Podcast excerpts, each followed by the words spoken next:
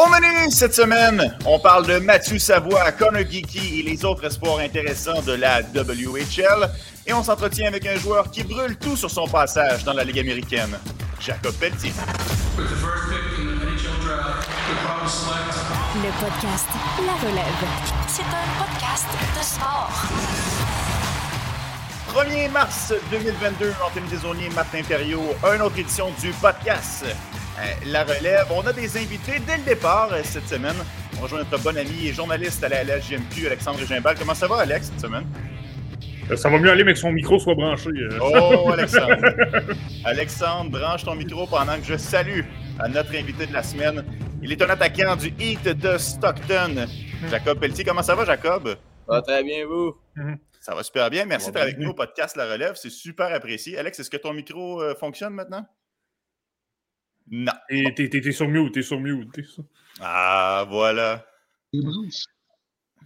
Rebranche-toi pendant qu'on commence euh, euh, cette euh, fabuleuse entrevue avec, euh, avec Jacob. Jacob, euh, honnêtement, euh, il y a bien des joueurs qui éprouvent certaines difficultés de passer de la LHJMQ à la Ligue américaine. C'est quand même un certain step.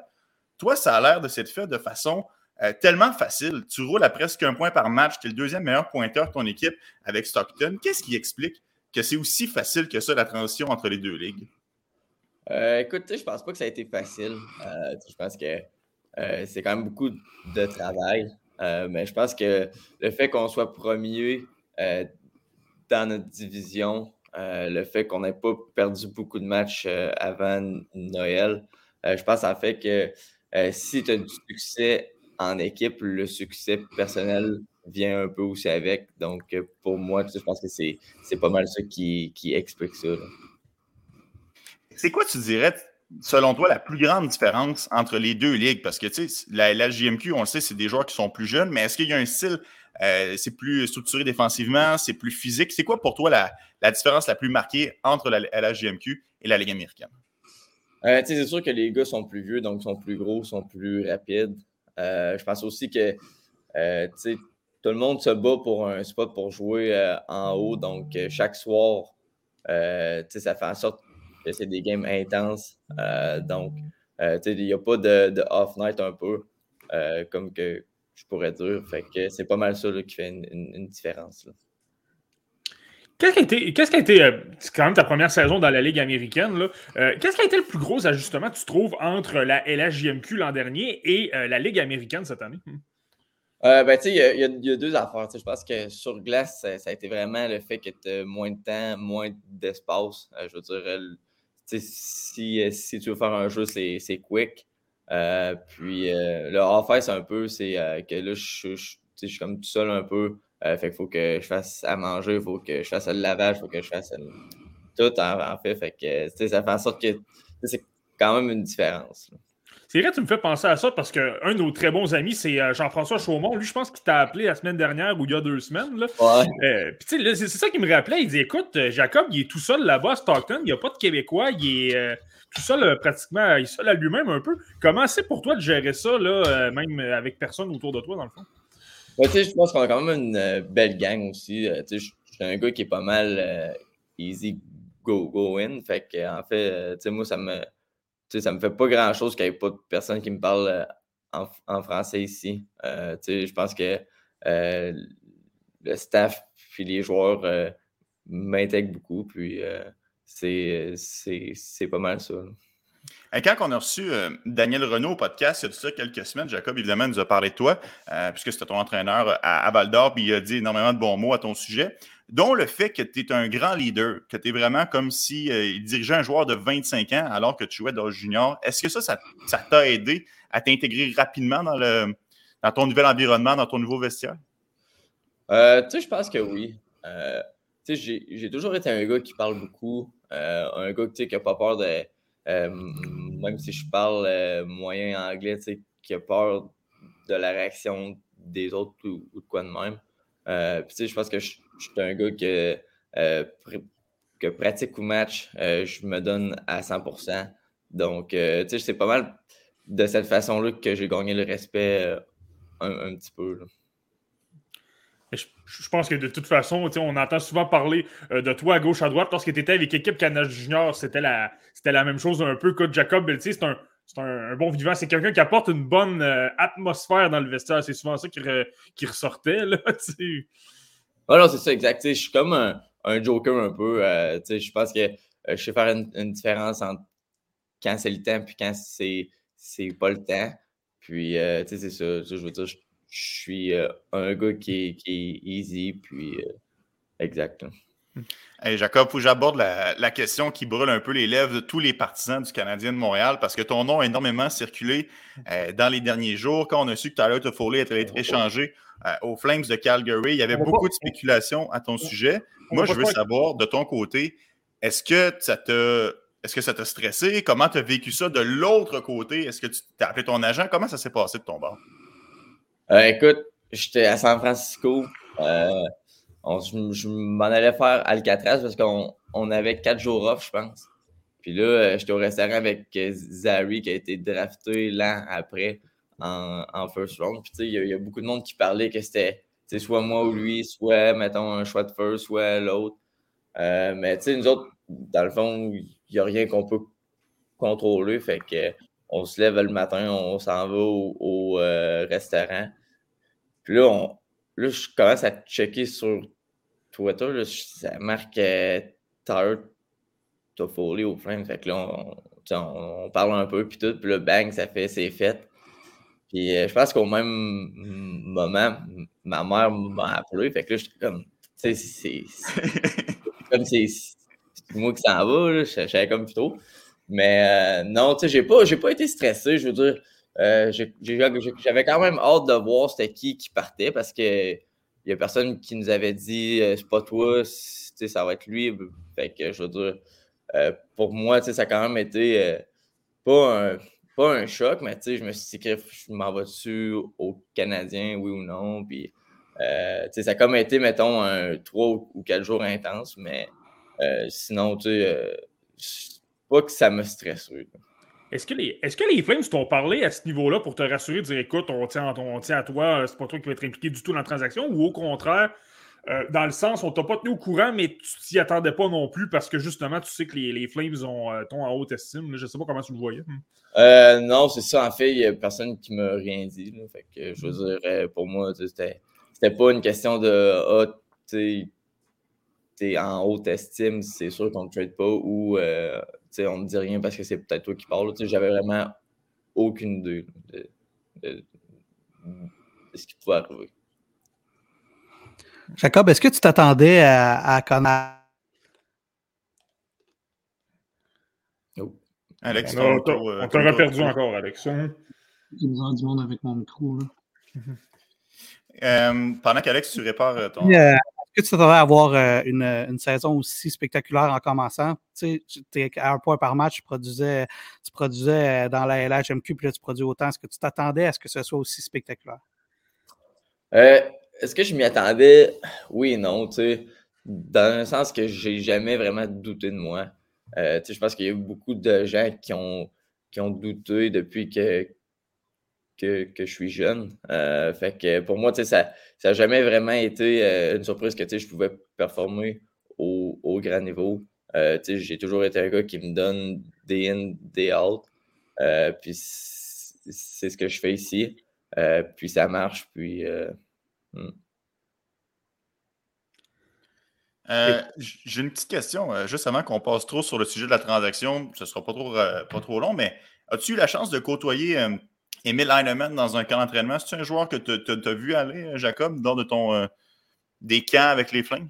Non, c'est ça. Euh, je pense qu'il s'est fait échanger. Ça a été le COVID direct après. Fait que j'ai pas eu de camp avec ou quoi que ce, soit. Fait que je ne sais même pas c'est qui ou quoi de monde. Bon, là, on a eu des petits problèmes techniques, là, mais je voulais simplement souligner qu'Alex avait très, très, très, très hâte de te parler, euh, Jacob. Là, euh, je pense que tu été, sans dire que tu étais un de ses préférés, mais comme je pense qu'il a apprécié son passage avec toi. Peux-tu nous parler un peu de la, relation que tu avais avec Jacob? Tu m'en parles souvent, puis tu m'en parles souvent à quel point c'est une bonne personne, Alex. Là. Hmm.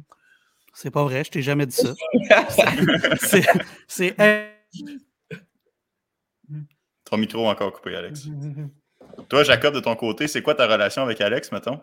Eh, écoute, Alex, euh, quand moi je suis rentré dans la Ligue à 16 ans, je pense pas qu'il était encore là. Je pense que c'était à mon année de 17 ans, 17, 18, 19 qu'il était là. mon année de 17 ans, je pense que c'est là que je l'ai rencontré, ouais. Je suis pas mal sûr à la partie, dans le fond, QMJHL against Russia. c'est comme la préparation pour aller au, World Junior Camp. Puis à la fin de mon année de 17 ans, c'est là que je l'avais plus connu un peu parce que c'est là qu'il a fait le reportage du draft sur moi. Puis écoute, on était à Vancouver pendant quoi, trois ou quatre jours ensemble. Puis je pense que c'est un gars qui est funny, lui, lui puis Max Blue. c'est deux très bons gars, très professionnels, mais qui savent, qui savent s'amuser un peu aussi. Fait que, la première fois que j'ai rencontré Jacob, c'était ça. Je pense pas que c'était Canada ici. Je pense que c'était le Prospect Game. J'arrivais J'arrivais à, ah à, à, la Ligue, là, ça faisait même pas deux semaines que j'étais là. J'ai rencontré à l'aéroport parce que euh, je prenais l'autobus avec euh, les boys. Puis Jacob, c'est une des premières personnes qui est venue, qui est venue me parler parce que je allé me présenter. Puis c'est une des personnes les plus sympathiques que vous allez pouvoir rencontrer dans votre vie, le Jacob Pelletier. C'est mmh. non seulement un bon joueur de hockey, c'est une, une méchante bonne personne. Puis oui, on a eu la chance de, de, de, de faire un reportage euh, sur son repêchage en Vancouver. Puis j'invite les gens à aller le voir parce que je pense que ça vaut la peine de voir comment ça se passe dans les coulisses. Puis Jacob et sa famille ont été vraiment, vraiment ouverts avec nous. Ils nous ont laissé presque un all access avec eux dans une journée qui est sais, on ne se le cachera pas, c'est stressant là, être repêché à la nage quand, quand c'est ton rêve depuis le, tout début de euh, ta vie. Puis eux, ils ont accepté d'avoir des caméras, de nous avoir dans leurs pattes toute la journée. Euh, puis pour vrai, ils ne nous ont pas fait sentir qu'on était trop, euh, pas une seconde. Puis au contraire, ils ont été vraiment ouverts. Puis pour vrai, on en parlait tantôt. Oui, c'est vrai, j'avais hâte de, reparler à Jacob parce que c'est vraiment, tu sais, des, athlètes dans ma vie, j'en côtoie énormément. Là. Mmh. Puis ben, Jacob, c'est vraiment une des meilleures personnes que j'ai pu rencontrer dans ma vie je le pense, Jacob, je ne te dis pas ça pour te faire plaisir, mais. Merci, moi, Alex. Mais y a, tout le monde dit ça. Il n'y a, personne qui dit le contraire. Y a pas, je, suis à peu près sûr qu'il n'y a pas un joueur qui a joué avec Jacob qui qui, qui, pas aimé jouer ou côtoyer Jacob. Euh, ce gars-là, il il y, a, tout pour lui, le bon Jacob Petit. Euh, oui, j'étais content de te parler. Puis je suis content aussi de voir tes succès dans, dans la Ligue américaine. Puis je suis bien content de pouvoir te suivre. Puis euh, ben voilà. C'est le fun que mon micro ait marché plus que trois secondes, les boys. tout, un, tout un trois secondes. Ouais, on va, on, devrait fermer l'entrevue là. là, tu, me parlais même, Alex, que vous parliez de tennis à l'occasion. Là, c'est C'est ses frères. Non, ben, c'est ses frères. C'est son frère. Je pense que Jacob est très proche de sa famille. Puis, euh, ben, c'est je sais pas on s'éloigne un peu du sujet, mais parce que son frère, à l'occasion, va m'écrire des choses sur euh, le, tennis ou va, avoir écouté mon podcast. mais je pense qu'il y a un de ses frères qui, qui, qui, qui, qui aime le tennis aussi. Jacob aussi, un peu, je pense qu'il aime le sport en général. Mais euh, tu sais, mais, mais tu sais, les Pelletiers, c'est une famille tissée serrée. Je pense pas, je, je pense pas, je, je, je, me trompe en disant ça. D'ailleurs, on parlait du reportage, mais le reportage était basé non seulement sur le fait que c'est le repêchage à Jacob, mais aussi sur le fait que c'est une histoire de famille, Jacob Pelletier. Puis j'avais, je voulais vraiment pas juste le baser sur Jacob parce que euh, vraiment, c'est c'est la famille qui est au centre des, je ne vais pas dire succès, mais qui est quand même les fondements du succès. Puis Jacob, il s'en est jamais caché. Puis si je ne me trompe pas, tu parles à tes frères, tu parles à ta famille encore à tous les jours ou à peu près. Exact. Ouais. Euh, non, c'est ça, exact. je pense que pour moi, justement, euh, oui, je suis un joueur de hockey, mais aussi, j'ai quand même, je suis quand même un petit gars qui a été chanceux d'avoir une famille supportive autant. Puis je pense que c'est pour ça que que là, je suis rendu ici puis que je connais du, du euh, succès. parce que les autres, depuis que j'ai 10 euh, ans, qui me supportent, puis qui me supportent, puis qui me supportent. Fait que c'est euh, pas mal grâce à eux. on parle de ton succès, Jacob. tu veux, veux pas, tu as quand même presque un point par match dans la Ligue américaine. Espères-tu recevoir le téléphone de, la Ligue nationale? Tu as hâte de graduer avec les Flames? Tu veux, veux pas, c'est une équipe excitante, c'est une belle équipe à avoir joué. Ouais, c'est sûr. Je pense que je veux jouer dans la NHL, je pense que le rêve de chaque joueur, c'est pas mal de jouer en haut. Donc, j'ai hâte, oui. Euh, je ne me mets pas de pression ou de stress à avoir. Euh, pour moi, en, ce moment, je veux dire, je joue ici, on gagne. Euh, je joue sur le powerplay, sur le piqué. je joue 5 on 5 aussi. Fait que, je ne peux pas vraiment me plaindre, mais c'est sûr que j'ai envie de jouer dans la NHL. Puis je vais être prêt si jamais il, me donne un, coup de fil.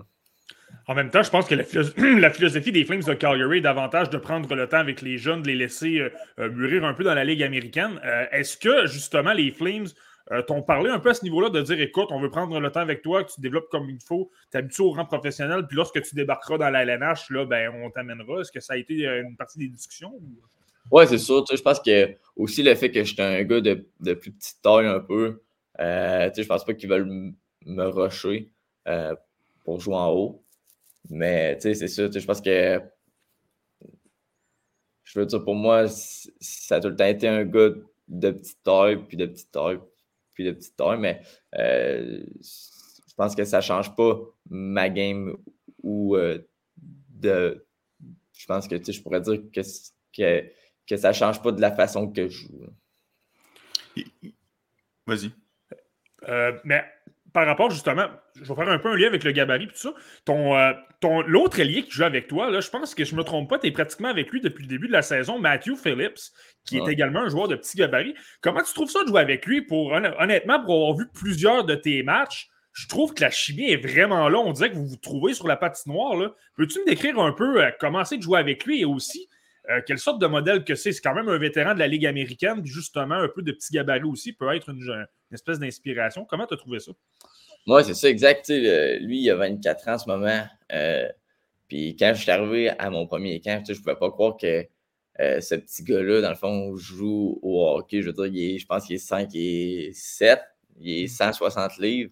Puis, c'est impressionnant de, de, le voir jouer dans un sens que, tu sais, à ce c'est, je pense que le monde, ils ont, ils ont trop un, euh, une mind qui dit il oh, faut que tu sois gros, fort, puis euh, grand, puis que tu aies une méchante shot, puis que tu aies un, un, coup de patin extraordinaire pour, pour jouer. Mais je pense que lui, euh, il utilise plus son hockey IQ.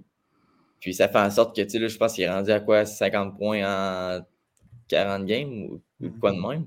ça fait en sorte qu'il est rendu à 24 goals aussi. Fait que je veux dire, pour moi, de voir lui qui est un, qui est un joueur de petite taille encore, euh, puis qui performe autant, euh, je pense que c'est une des raisons aussi que pour moi, je me suis euh, adapté plus facilement parce que je pense que de jouer avec, puis d'avoir une chimie, je pense que ça a fait en sorte que j'ai comme steppé up un peu.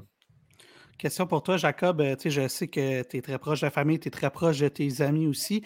Euh, comment vont euh, tes deux chums dans l'organisation des Pingouins, Nathan Légaré et Samuel Poulain, avec qui tu as joué l'année passée, puis avec lesquels vous avez gagné au niveau Pee-Wee ou en tout cas au niveau mineur ensemble?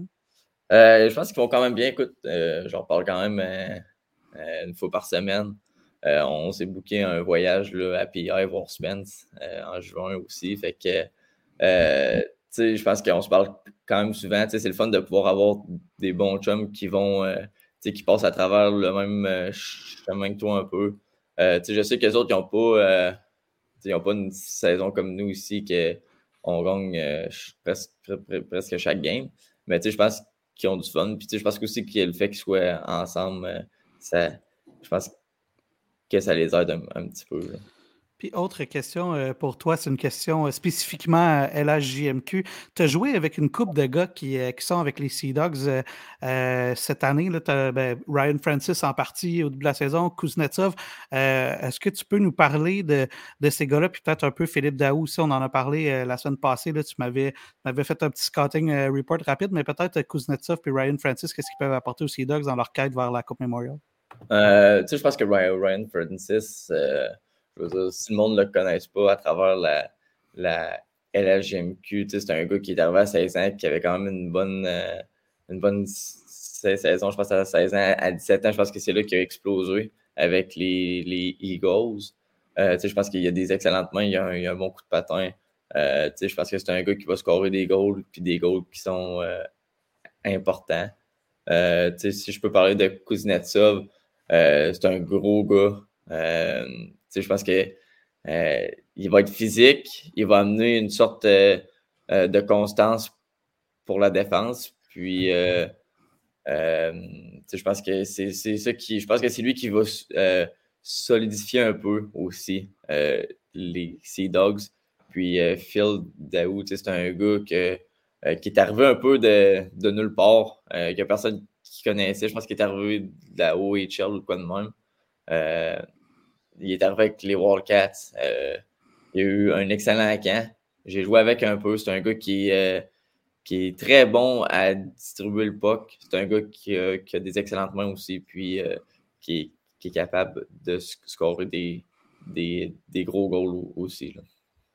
Euh, Jacob, on a une question euh, de Raphaël qui te demande euh, le rêve de jouer dans la nationale, c'est un peu, ça fait pas de doute, c'est le rêve de pas mal tout le monde, tous les joueurs de hockey, mais lui se demande qui t'a le plus hâte d'affronter dans la nationale? Est-ce que c'est un gardien en particulier, le Canadien de Montréal, Crosby, McDavid, quelque chose comme ça? Pour moi, ça a toujours été Crosby. Je veux dire, depuis que j'ai 8 ans, c'est mon idole un peu. ça a toujours été un rêve de pouvoir jouer contre lui ou, de le voir. Donc, je ne sais pas trop si je vais être fan un peu si je joue euh, contre, lui. Là, fait que euh, j'ai comme hâte de, voir c'est quoi qui, va arriver. De la façon que vous jouez tous les deux, d'après moi, ça va, ça va se transformer assez rapidement en bataille dans les coins. Je me euh, Jacob Pelletier, merci beaucoup pour ton temps. Très apprécié de ton passage au podcast La Relève. Meilleure chance pour toi pour la fin de ta saison avec le Heat de Stockton. on espère te voir rapidement avec les Flames de Calgary. Merci les boys.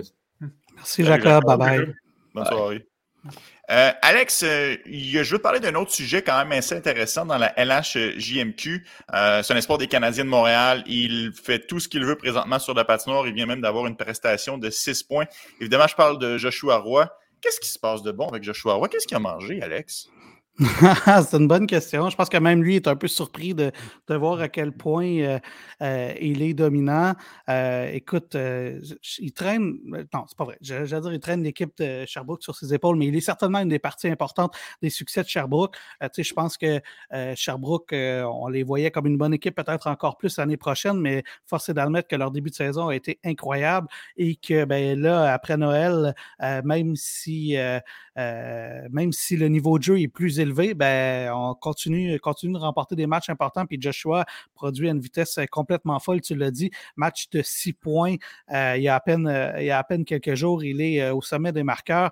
je l'entendais en entrevue lui-même, il est surpris. Et je sais que Stéphane Julien ben, est, plus que satisfait de, de son travail. Et ben, pour ceux qui doutaient de Joshua, peut-être certains doutaient après qu'il a été repêché premier au total dans la LHMQ, qu'il a été repêché un peu plus loin dans la Ligue nationale par la suite.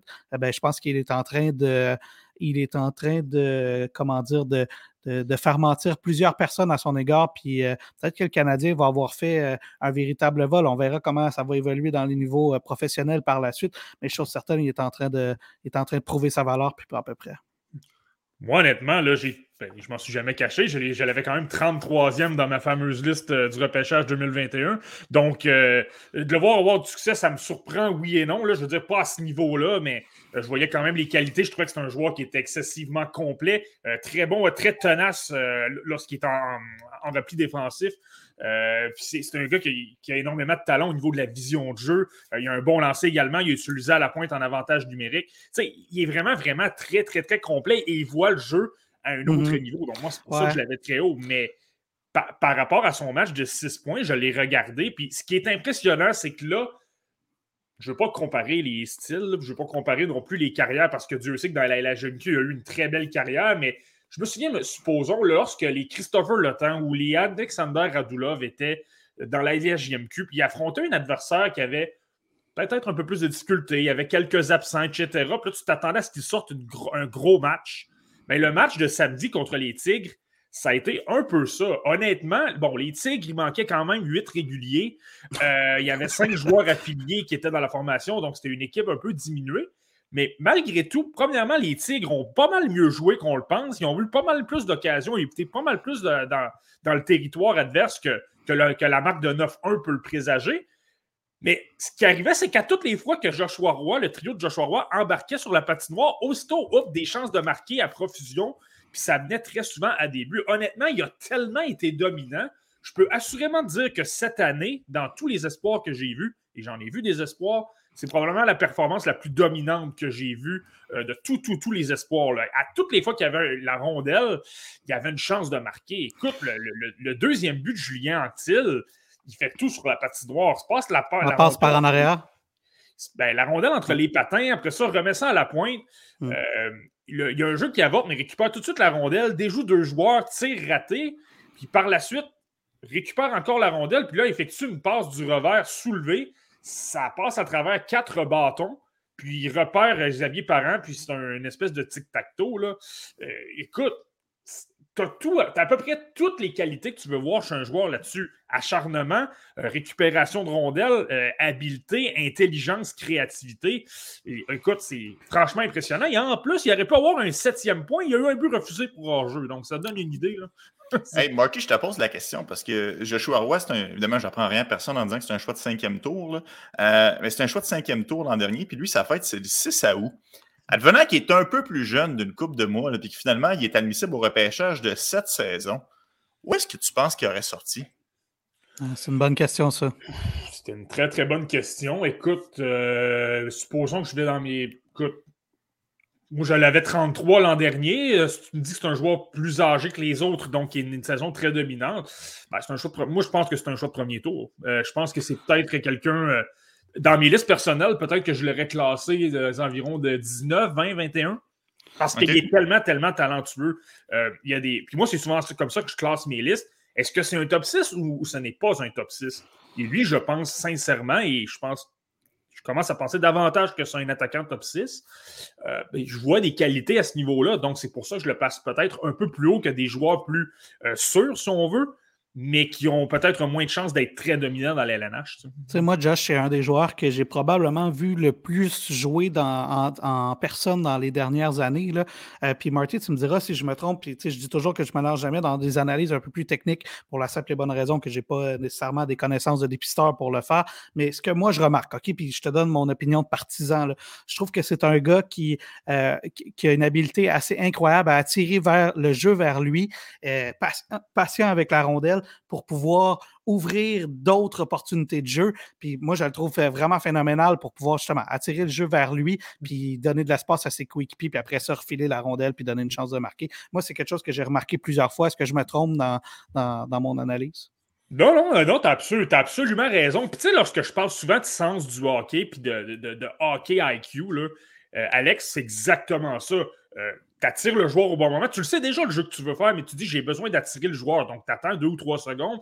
Par la suite, tu fais ta passe et le joueur, parce que tu as attendu et qui est super libre, libre, ben écoute, tu es capable de générer davantage de chances de marquer parce que le joueur est davantage dans les zones dangereuses. Le match contre les Tigres, là, je, le répète, je pense que les Tigres n'avaient pas nécessairement leur équipe A, mais malgré tout, c'est ça. Euh, toutes les fois, les des gestes très rapides et de l'exécution étaient là. Puis ça, vous savez, je le dis souvent, dans la LNH, l'exécution, prendre les décisions rapidement, puis voir le jeu à un autre niveau, c'est ça qui fait en sorte que tu te démarques euh, par rapport à des joueurs qui l'ont moins et qui sont euh, finalement relégués au quatrième ou au troisième trio. c'est un, bon Jack aussi. Rapidement, question euh, de Raphaël qui nous demande est-ce que le Canadien a intérêt à être encore plus vigilant avec Roy, considérant qu'il peut être sur un top 6 québécois à Montréal? On sait la pression quand même du marché. Euh, est-ce qu'on va devoir justement porter une attention particulière à ça? Bon, moi, j'aimerais répondre première des choses. Raph, es-tu en train de préparer un article? Il prend nos questions pour, pour nous quoter dans un article, c'est ça. c'est ça qui arrive. Parce qu'on t'a reconnu, Raphaël Guillemette. On t'a on reconnu. Les gens, les gens qui ne savent pas, Raphaël est un journaliste pour Radio-Canada Toronto. Il est un fervent amateur du podcast La Relève. Mais, mais Marty, qu'est-ce que tu en penses? Est-ce que le Canadien doit être un peu plus euh, euh, prudent avec euh, la façon qu'il va gérer Joshua Roy à l'avenir? Ben écoute, la situation n'est pas nécessairement évidente. Tu l'as mentionné, c'est un joueur du mois d'août, donc lui, il doit absolument, ne peut pas jouer dans la Ligue américaine l'an prochain. Avec la saison qu'il connaît, tu pourrais pratiquement te poser la question est-ce qu'il ne serait pas préférable pour lui d'aller dans la Ligue américaine? Mais bon, ça va être impossible. On, oublie ça. Euh, donc, puis je pense pas que tu veux le faire jouer à Montréal à 19 ans non plus. Je pense que ce serait de brûler les étapes un peu trop rapidement.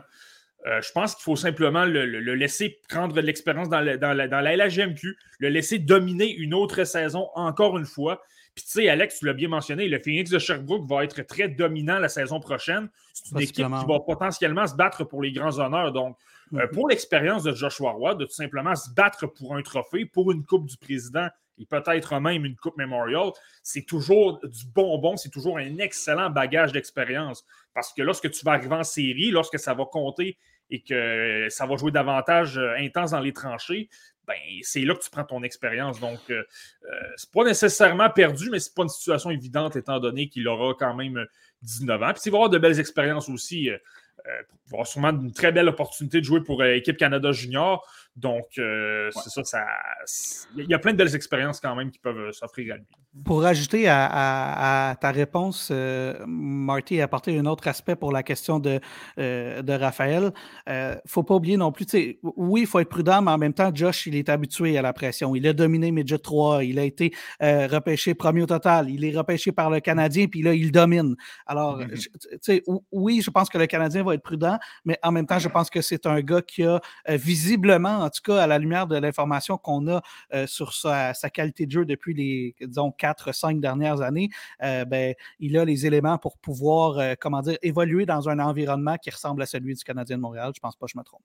Mais une chose est sûre par rapport à Joshua Roy, par contre, aucun entraînement des Canadiens au mois de septembre prochain ou au mois d'octobre. Si je suis les Canadiens, par contre, je lui donne une vraie chance. Bats-toi, montre-nous ce que tu as à faire. On te donne plusieurs matchs préparatoires pour te signaler. Surtout avec le camp qu'il avait connu surtout avec le camp qu'il avait connu. Mais là, c'est parce qu'avec les statistiques qu'il présente, avec l'arsenal de, qualité qu'il peut présenter sur une patinoire, là, tu peux te dire, OK, et sais-tu quoi, je te donne une chance légitime de tailler un poste. Écoute, il y a quand même quelques vétérans, selon moi, qui euh, pourraient peut-être partir de Montréal. Donc, simplement de le mettre en compétition, puis honnêtement, je pense que la décision sage, ce serait plutôt de le renvoyer dans, les rangs juniors, vraiment vers la fin, fin, fin du camp d'entraînement. Mais on ne sait jamais s'il arrive là et qu'il surprend Alex, tu, viens très bien de le dire. Euh, il carbure à la pression. C'est pas d'hier qui, qui, est le, joueur archi dominant dans ces ligues. Il y en a déjà, mhm. il a déjà vu neiger, si on veut. Donc, il pourrait peut-être se tailler un poste. Comme je, comme je l'ai dit tout à l'heure, je pense que ce serait peut-être un peu prématuré. Mais il ne faut pas exclure nécessairement la, la, la, possibilité parce que, comme je l'ai dit, il est bon je l'ai souvent dit, là, je pense qu'il n'y a pas de défaut Joshua Roy. Il est bon partout. Hmm. Euh, Alex, je te laisse aller sur ce sujet de Joshua Roy. On se reparle la semaine prochaine euh, pour euh, d'autres sujets LHGMQ. Merci beaucoup, mon ami. Bye, les boys. Toujours un plaisir, Alex. Marty, tu le sais, Joshua Roy, c'est quelqu'un qui a énormément d'habiletés individuelles et peut-être qu'il aura l'occasion de travailler avec un nouvel entraîneur des habiletés individuelles, Adam Nicholas. C'est dans les rumeurs euh, présentement un peu partout dans l'actualité. Pour euh, parler de ça, euh, j'ajoute à la conversation un de nos bons amis et journalistes à TVA Sport, Nicolas Cloutier. Comment ça va, Nick? Salut, boy, ça va bien? On le sait, Nick, tu es quand même quelqu'un qui a toujours prôné ça, les, statistiques avancées, les, mm-hmm. les entraîneurs de skill, parce que le Canadien, c'est pas quelque chose qu'on avait, malgré qu'on a énormément de budget pour plein de choses. Tu devais être content quand même de voir que, même si c'est pas officiellement concrétisé, ça tout semble pointer dans cette direction-là. oui, j'étais super content parce que moi, pendant la pandémie, je m'en souviens, j'ai eu une bonne discussion avec Jack Hahn, qui lui a travaillé au sein de l'équipe de développement des Maple Leafs. Et je peux vous dire qu'au sein des Maple Leafs, on injectait beaucoup plus d'argent dans le développement que les Canadiens de Montréal. Les Canadiens de Montréal avaient une vision moyen-âgeuse du développement. Les Canadiens, pour eux, le développement, c'était envoyer Rob Ramage là, aller prendre un café avec Joshua Roy après une game à Sherbrooke. C'était ça pour eux le développement. Mais ça va tellement plus loin. Euh, les Maple Leafs, c'est pas compliqué. Ils avaient une équipe de, développement pour un peu toutes les facettes du jeu. Ils avaient Barbara Underhill, notamment juste pour le coup de patin. Euh, tu avais peut-être un coach qui est juste pour les habiletés individuelles, le stick handling. Donc, on couvrait vraiment toutes, euh, toutes les bases, là, je trouve. on n'avait pas ça à Montréal. C'était important d'avoir ça pour aller corriger les lacunes des joueurs parce que ben, c'est comme ça, notamment à Toronto, que on a fait de Frédéric Gaudreau, euh, non pas Frédéric Gaudreau, euh, choix de premier tour, là, Frédéric Gauthier. On a fait de Frédéric Gauthier un joueur de la Ligue nationale parce que quand Gauthier est arrivé, son coup de patin était vraiment imparfait. Gauthier a passé beaucoup d'heures supplémentaires sur la patinoire avec Barbara Underhill et on avait fini par en faire un joueur de quatrième trio. Euh, Pierre Engval, la même chose est arrivée avec lui. C'était un joueur très imparfait là, quand il est venu d'Europe pour jouer avec les Marlies. On a réussi à l'amener à la LNH. Donc, souvent, ce qui va arriver avec une équipe de développement, c'est que tu ne vas pas développer un talent naturel. Souvent, quand tu vas repêcher un talent naturel, il va trouver le moyen lui-même d'arriver à la LNH, mais euh, des petites prises euh, ici et là, là, au troisième, quatrième tour, euh, qui avaient des défauts majeurs qui les empêchaient d'accéder à la LNH, ben, tu peux finalement en faire des joueurs de la Ligue nationale. Ouais, puis ce qui est le fun aussi avec Adam Nicholas, c'est que c'est pas le premier venu non plus. On n'engage pas quelqu'un pour le plaisir d'engager quelqu'un. Il, est Mhm. il est réputé pour être un des meilleurs dans son domaine. Ouais. Donc, tant qu'être le Canadien de Montréal, c'est le fun d'engager les bons. là. Euh, oui, absolument. Écoute, moi, je, vois- ça d'un très bon œil, là, mais encore une fois, je répète, ça ne va pas changer grand-chose pour euh, ben, les Cole Caulfield ou Nick Suzuki de ce monde. Euh, sans dire que ça ne peut pas avoir un impact, là, je ne sais pas c'est quoi la vision globale de l'organisation pour ça. Ça va, ça va davantage avoir un impact pour des, des joueurs, par exemple, comme Blake Biondi, euh, des espoirs plus marginaux de la sorte là, que tu vas peut-être amener à maturité. là. Vas-y, Marty. Mais je veux simplement dire que dans le fond, euh, euh, je pense que c'est simplement d'avoir un peu plus d'encadrement. Tu dis que ça n'a pas nécessairement un, un impact très majeur sur les Cold Caulfield de ce monde, prob- probablement, mais en même temps d'avoir un petit peu plus d'encadrement, avoir Mhm. davantage quelqu'un qui, comme tu dis, ne va pas simplement euh, venir prendre un café avec toi, mais qui va euh, embarquer sur toi, avec, sur la, avec toi sur la patinoire. Euh, tu vas être capable de pratiquer certains petits détails avant les entraînements. Euh, c'est toujours très, très bon. Puis simplement de se sentir, j'ai l'impression, euh, écouté. Euh, Ben oui. pour avoir souvent entendu certains joueurs euh, parler euh, dans, dans diverses organisations, ben, il y a ceux qui, qui ont, dav- qui ont davantage de, euh, de messages de l'organisation, ben, ils l'apprécient toujours. Ils sentent qu'ils sont valorisés, qu'ils sont écoutés. Écoute, on a vu Jacob Pelletier tout à l'heure. Je pense que lui, il sent davantage que les Flames de Calgary euh, euh, l'apprécient puis le, le- le lui font savoir. Je pense que c'est simplement ça qui est bon. Puis tu l'as mentionné, Nick. Écoute, les Canadiens de Montréal, c'est la troisième équipe en importance au niveau des finances. Donc, qui a la plus- troisième plus grande valeur.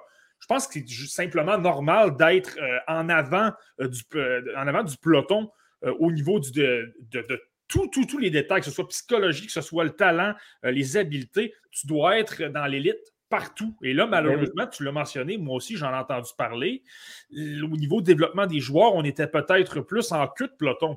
Donc là, de Ben oui. ramener ça un peu plus à l'avant-plan, d'arriver en 2022, dans le fond, là, je pense que c'est Ben, ça simplement du sens. Fut, fut une époque où les Canadiens étaient à l'avant-plan et malheureusement, ben, pendant des années, on forçait d'admettre que c'était plus le cas. Puis, euh, ben, je regardais ça et j'entendais souvent euh, les, les membres de l'organisation dire Écoute, je peux pas apprendre à Cole Caulfield à tirer la rondelle. Je peux pas apprendre à tel joueur à manier la rondelle. Euh, je, peux, je peux lui apprendre des systèmes, je peux lui apprendre comment se positionner. Mais OK, mais pourquoi on n'embauche pas quelqu'un qui peut apprendre à ces gars-là à améliorer ces habiletés individuelles-là? C'est une pensée beaucoup trop facile que de dire Ah, ben là, moi, je, je suis un entraîneur, j'ai jamais eu ces habiletés-là dans ma carrière, donc je pourrais pas lui apprendre à développer ça. Ben, crime, trouve quelqu'un qui peut le faire. Là. Voyons donc, là, t'es, t'es Mhm. Canadien de Montréal, là, il n'y a pas d'excuse à avoir. Euh, Nick, je veux t'amener sur ton euh, prochain sujet parce que tant Oui. qu'à t'avoir ici euh, au podcast La Lève, je veux te parler aussi du texte que tu as réalisé, l'entrevue que tu as fait avec Brad Lambert il y a de cela quelques jours. Euh, bon, évidemment, Brad Lambert, un des espoirs les plus en vue pour le prochain repêchage de Ligue nationale, qui connaît quand même une année assez, assez spéciale. Bon, beaucoup de, critiques, ouais. ouais, beaucoup de critiques au début de la saison à Yip, s'en va au championnat mondial junior, performe super bien change d'équipe, s'en va jouer pour les Pelicans dans la Liga. Finalement, COVID-19, euh, c'est pas une année facile pour Lambert. Non, vraiment pas. Je dirais que Brad Lambert, ben, il n'y avait pas vraiment d'intrigue autour de Brad Lambert avant le début de la saison. On s'attendait à ce que Brad Lambert soit un choix top 3, top 5. Euh, c'était, ben, ça fait des années qu'on parle de lui comme, un, comme un prodige en Finlande. Mais là, qui vient de se passer, ben, ce qui se passe en ce moment cette saison, ça brouille beaucoup les cartes et je te dirais que Lambert est vraiment devenu le, cheval de bataille d'un côté comme de l'autre de la confrérie des recruteurs parce qu'on est très divisé sur lui. Je pense que c'est dans, le haut du repêchage, c'est probablement l'espoir le plus polarisant et c'est une des plus belles intrigues pour moi en vue de ce repêchage-là parce que autant Brad Lambert pourrait sortir dans le top 3 ou dans le top 5, là, ça prend juste une équipe qui, qui- qui est en amour avec lui, que Brad Lambert pourrait être exclu du top 10, là, sait-on jamais. Euh, moi, je trouve ça, je trouve ça très intéressant là, comme, euh, ben, comme développement à suivre. Mais ce qui est intéressant, c'est que il y avait seulement que 6 points avec Yip en 25 Yep. parties. Il Ouais. change de formation pour aller avec les Pelicans. Fait qu'on se dit, OK, il va relancer sa saison. Mais il n'a qu'un seul but en 15 matchs. Est-ce est-ce qu'il s'est caché de sa faible production offensive quand tu lui as parlé Euh, ou il a fait non, face non, à la chanson? Il n'a pas cherché à trouver des excuses, mais c'est parce que tu sais, tu pourrais regarder les statistiques et dire bon, mais là, l'an passé, Brad Lambert est encore plus jeune. Déjà, jouer à, à 16 ans dans la Liga, c'est un exploit. Là. Puis il y avait, il y avait, somme toute, des bonnes statistiques euh, la saison dernière dans la Liga. Et si tu regardes ces statistiques, euh, Lambert, cette saison, mais tu te dis ben, il y a une bien moins bonne saison, puis il est plus vieux. Ben, ce que Lambert essentiellement m'a dit, c'est que cette année, comparativement à l'an passé, peut-être, ben, la rondelle ne roule pas autant pour moi. Euh, j'ai pas les, les, les bounces. souvent, j'ai eu des, discussions à, bâton rompu avec Marty à TVA, puis souvent, ce qui ressortait, c'est qu'on regarde Lambert jouer, euh, on trouve qu'il s'en sort bien, qu'il joue un bon match, mais on regarde la feuille de match à, la fin de la rencontre, on voit pas de points à sa fiche. Euh, c'est souvent ça qui est arrivé. Maintenant, ben, là, il a lui-même admis, c'est à moi de trouver des solutions. C'est moi qui dois euh, trouver une solution de, marquer ben, un bulet au pire. Là, je, vais, vais au filet, la rondelle va bondir sur ma jambe, puis je dois aller dans la cuisine pour remédier à la situation. Il sait qu'il va devoir produire s'il veut améliorer son, euh, rang de repêchage. Euh, mais je vais apporter un petit bémol on a vu Lambert là, au championnat mondial junior à quel point il a été bon, à quel point ses forces de son jeu ressortaient. Euh, lui-même m'a dit je, pense que mon jeu est plus adapté à une plus petite patinoire. Puis on sait que les patinoires en Finlande sont plus grandes.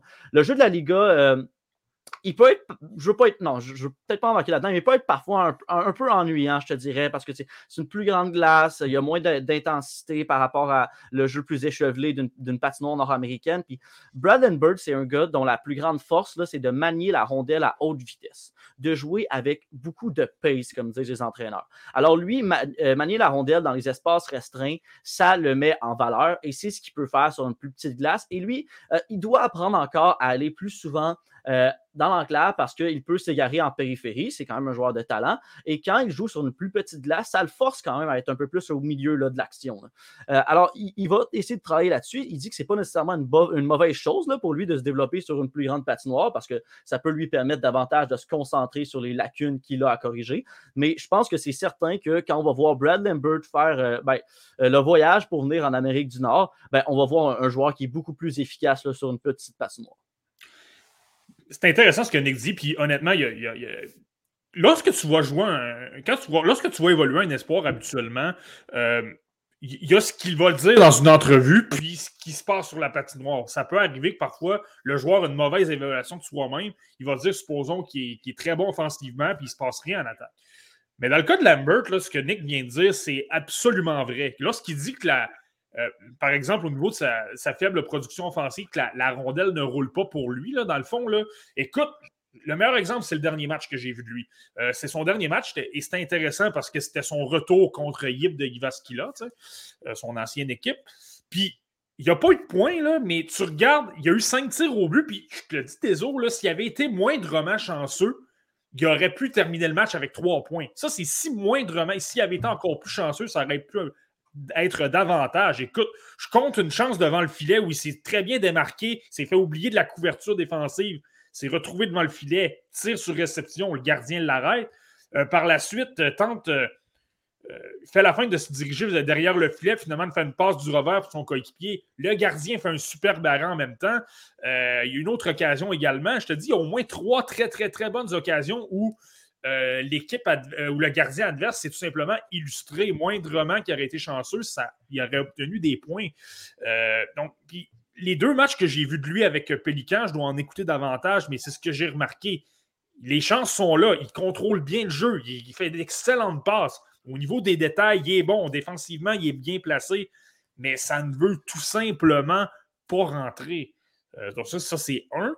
Puis deux, euh, lorsque tu parles que le style nord-américain lui, va, lui être davantage convenable, je pense que, je pense que tu as raison, Nick. Puis je pense que Brad Lambert également a un élément de réponse. on le voit au Mondial Junior, comment il était bon, justement, le long des rangs, à remettre des rondelles, puis il était davantage impliqué, je pense, au centre de la patinoire. Oui. Euh, le, peut-être le petit défaut que je verrais, et je trouve ça intéressant qu'il t'en a parlé, Nick, c'est justement qu'il je trouve qu'il est peut-être pas assez au filet, trop d'avantages en périphérie. Oui, exactement. Mais il, reconnaissait lui-même, comme tu le dis. Exact. Puis également, ça, c'est, je te dirais, le gros détail dans son cas. Il faut vraiment, vraiment qu'il améliore ça parce que dans la LNH, où tout le monde étudie du vidéo, puis tout le monde étudie les tendances de tous les joueurs, ça va être excessivement important. Il doit varier davantage euh, son attaque. Parce que là, souvent, il y a trop tendance à, supposons, contrôler la rondelle le long des rampes, euh, va remonter à la pointe, supposons, puis whoop, un lancer. un lancer très inoffensif, très. Euh, que n'importe quel gardien dans la LNH va stopper ou s'il accorde un but, mhm. on chasse le gardien du match parce que c'était épouvantable. Euh, il doit travailler là-dessus, mais en tout cas, tout ça pour dire que je pense que le style nord-américain va vraiment lui être plus convenable. Parce que c'est pas qu'il est mauvais dans les coins, euh, c'est tout simplement que l'action ne se passe, se passe, moins là en Finlande. En Finlande, c'est davantage une, ligue de patins et c'est davantage. Euh, les, styles défensifs sont plus passifs également, mais s'il y a plus de pression sur lui, je pense que c'est un joueur qui peut se signaler davantage parce qu'il a tellement de bonnes habiletés, il a un bon coup de patin. Ben, par la suite, euh, ça va être plus facile d'obtenir des chances, notamment s'il envoie ça à la pointe. si la pointe est, est, plus près du filet, ben, tu as des meilleures chances de marquer par conséquent. J'ai une question pour toi, Nick, parce que veux, veux pas, tu regardes, euh, tu regardes sa fiche à Lambert, saison 2019-2020, il est avec HIFK, 2020-2021, il est avec Yip, et là, il va terminer la saison 2022 avec les Pelicans. Trois saisons, trois équipes différentes. Est-ce que ça n'envoie pas un message négatif aux équipes de la Ligue nationale qui, un chialeux, quelqu'un qui ne veut pas s'adapter. Tu, vois un peu le portrait que j'essaie de dresser. Est-ce qu'il n'y a, pas peur de projeter cette image-là? Ben, ben tu as raison de le mentionner parce que c'est sûr que les équipes vont, vont s'enquérir, vont lui poser des questions là-dessus pendant la période d'entrevue. Euh, et ça a fait jaser aussi en Finlande. Mais ce qu'il faut comprendre, c'est que Écoute, si tu te mets dans la peau de Brad Lambert, ça, avait beaucoup trop de sens pour lui d'aller jouer avec les Pélicans. Les Pélicans, c'est l'équipe de, son enfance. Il s'est développé dans le système des, Pélicans quand il était adolescent. Euh, aussi, euh, Yip va pas faire les séries. C'est une des pires formations de la, Liga cette saison.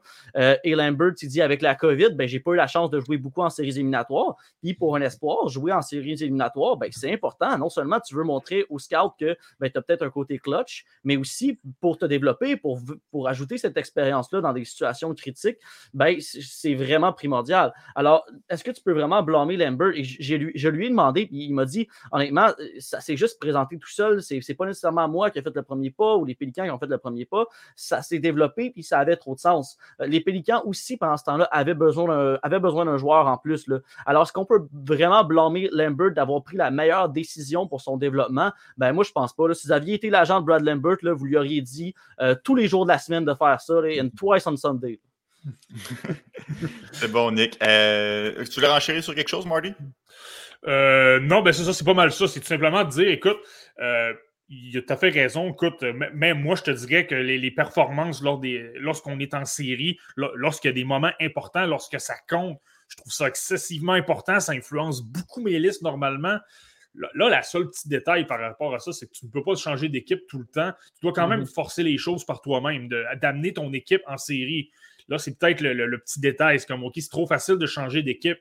Euh, je trouve ça plus valorisant de peut-être dire OK, j'ai travaillé toute une saison avec mon équipe, puis je l'ai finalement amené en série. Mais, je comprends son point. C'est vrai que euh, d'avoir un style où ça frappe davantage, où c'est davantage intense, parce que là, tu te bats littéralement, pas littéralement, mais tu te bats pour ta survie. Euh, donc, tu sais, je, veux dire, c'est un, autre style complètement. Puis oui, tu dois le vivre pour apprendre de ça parce que, parce que ça va être super important au final l'objectif de jouer dans la LNH, mm. c'est de gagner la Coupe Stanley. je, veux, je veux ajouter aussi que ce qui fait mal à Lambert là-dedans, c'est que, bon, le move, c'était aussi de quitter une équipe qui était plus en difficulté. Donc, on s'attendait à ce que, ben, peut-être qu'il amasse plus de statistiques avec une équipe qui est mieux positionnée au classement. Malheureusement, ce n'est pas arrivé. Là. Si je me souviens bien, il y, a, seulement un but en 15 matchs avec les Pélicans jusqu'ici. Donc, ça ne lui sert pas vraiment bien. Là. Il n'a pas vraiment pu euh, ben, surfer sur sa, sur, sur, sa vague du championnat mondial junior. Oui, il y a eu une ellipse entre les deux à cause de la COVID, donc ça a un peu freiné son élan. Mais bon, va vraiment falloir quand même que. Moi je, crois personnellement aux habiletés de Brad Lambert, mais à un certain moment donné, il faut que ça se transpose sur la feuille de pointage pour qu'un recruteur mette son point sur la table. Il va vraiment falloir qu'il se mette à produire à un moment donné et, ça presse quand même. Cela dit, euh, Lambert est conscient de ça et ce que j'ai trouvé intéressant, c'est que lui, ses deux modèles, c'est Matthew Barzell, en raison du maniement de dans les espaces restreints, de la vitesse, tout ça, mais aussi Nathan McKinnon parce que Lambert veut attaquer plus les zones privilégiées et il veut prendre du coffre et il s'inspire beaucoup des, des habitudes d'attaquant de puissance de Nathan McKinnon. Je pense que la puissance de McKinnon, c'est peut-être son, son, atout le plus sous-estimé dans son coffre à outils. Il est capable de baisser l'épaule, de, de, de, patiner avec force vers le défenseur. Et Lambert veut vraiment s'inspirer de ça dans son jeu. Donc, s'il réussit à amener une, composante un peu d'attaquant de puissance à son jeu, Lambert, avec ses habiletés, ça pourrait être très intéressant. Je trouvais ça intéressant je trouvais ça intéressant, tu l'avais écrit, là, accélérer la cadence. Puis, euh, on l'a mentionné, il y a un excellent coup de patin, Lambert. Euh, c'est pas fou non plus d'avoir ces, ces, modèles-là. Je pense que ça va mm-hmm. justement lui. Euh, c'est un bon modèle, justement. Il y a un bon coup de patin. Je pense qu'effectivement, ça peut être une bonne idée d'accélérer de, la cadence un peu. Merci, Nick, pour ton passage avec nous. Toujours apprécié de te recevoir sur le podcast. la relève, quand tu écris d'autres textes, ça nous fait plaisir de te lire et tu viens nous en jaser quand tu veux, mon ami. Ben oui, ben merci l'invitation, les gars. Un plaisir encore une fois. Salut, Nick. Allez, salut. Nicolas Cloutier, journaliste pour euh, TVA Sport euh, Web. Marty Brad Lambert, je pense qu'on s'entend, euh, va sortir tout de même en, première ronde et ça me fait penser. C'était un segment qui est sponsorisé, commandité, présenté, comme le, choisissez le terme que vous voulez, par nos bons amis de la page Facebook. la première ronde, je vous invite à aller consulter leur page Facebook. Plusieurs sujets d'actualité entourant la planète hockey. Marty, on passe à notre plat de résistance, un peu notre notre gros sujet de la semaine. On a quand même un podcast chargé, mais là, on va vraiment décortiquer les espoirs de la Ligue de l'Ouest. Il y en a plusieurs, euh, à commencer bien évidemment par les deux euh, superstars, si tu veux, là, euh, du Ice de Winnipeg. Moi, personnellement, j'ai un penchant pour Mathieu Savoie. Fait que je vais, je vais t'enchaîner sur lui, Marty. On a eu la chance d'en parler au mois de novembre ensemble. À ce moment-là, on avait déjà une bonne idée que c'était deux joueurs exceptionnels, mais ils ont vraiment euh, consolider leur place, particulièrement Savoie, je pense, euh, tout au long de la saison? Ouais, ben, moi, ce que je surveillais davantage avec Mathieu Savoie là, lors des derniers matchs que j'ai regardés, je ne sais pas si tu te souviens, défensivement, il n'y a pas de problème. Je trouvais qu'il était super bien placé, fermait bien le centre, appuyait très bien ses défenseurs. Ça, il n'y a pas de problème. Euh, c'est un gars qui est très créatif. C'est quelqu'un qui, a une bonne éthique de travail. Il a un bon lancer également. tout ça, c'est très agréable à voir. tu dis, OK, ça reste, il y a un potentiel d'attaquant pour être repêché dans le top 5. Euh, donc, mais moi, je ne sais pas si tu te souviens, je t'avais dit, ce que je veux surveiller dans le cas de Mathieu Savoie, c'est. Euh, je trouvais qu'il y avait beaucoup trop de jeux qui avortaient. Euh, il tentait des passes peut-être un peu difficiles, puis il remettait peut-être la rondelle un peu trop facilement à, l'adversaire. Donc, moi, ce que je voulais surveiller cette semaine, plus que peut-être tout le reste que je viens de te nommer, je pense que ça, il l'a, il n'y a pas de doute. Mais c'est vraiment à ce niveau-là. Est-ce qu'il est capable de améliorer son taux de réussite dans ses jeux, dans le fond? Et euh, honnêtement, lors des matchs que j'ai regardés, je me pose encore certaines questions. Je trouve qu'il y a encore quelques jeux où. Là, puis j'ai remarqué beaucoup aussi que lorsqu'il est sous pression le long des rampes, c'est peut-être un peu plus difficile. C'est normal, c'est un joueur de 5 pieds 9 pouces, c'est un peu plus difficile.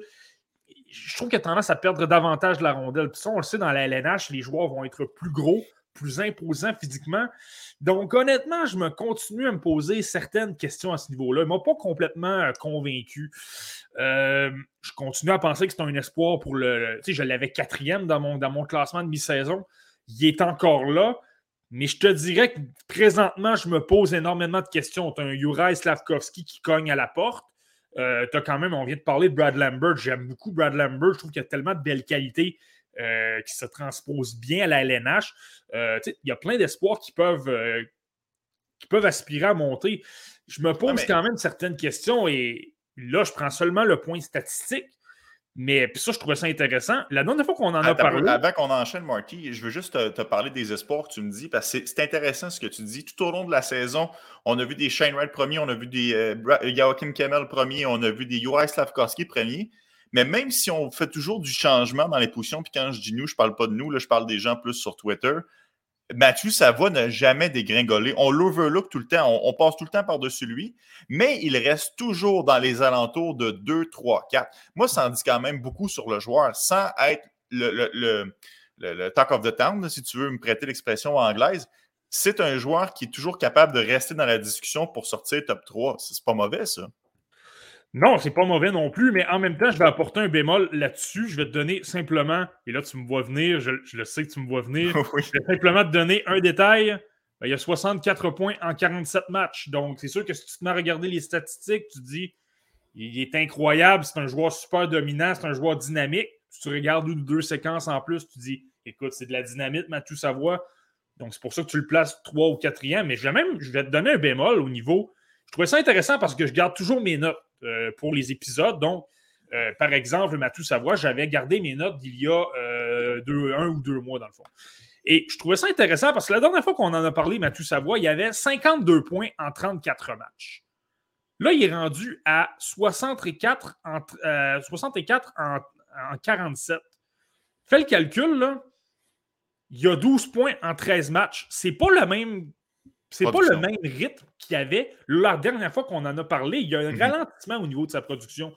Euh, je pense pas qu'il faut en faire un plat. il a quand même été changé de trio. Présentement, euh, parfois il joue au centre, parfois il joue à l'aile, euh, mais il est avec Connor Geeky et Zach Benson sur un autre trio, donc ne joue plus nécessairement avec Connor McLennan, qui est probablement le meilleur joueur du Ice de Winnipeg. Est-ce que ça peut expliquer cette légère chute de production? Ouais, mais il ne joue pas de Geeky de céleri. Là. On parle quand même de Connor Geeky, un autre top 15 du repêchage, puis Zach Benson, on le sait pour les gens qui ne sont pas au courant à la maison.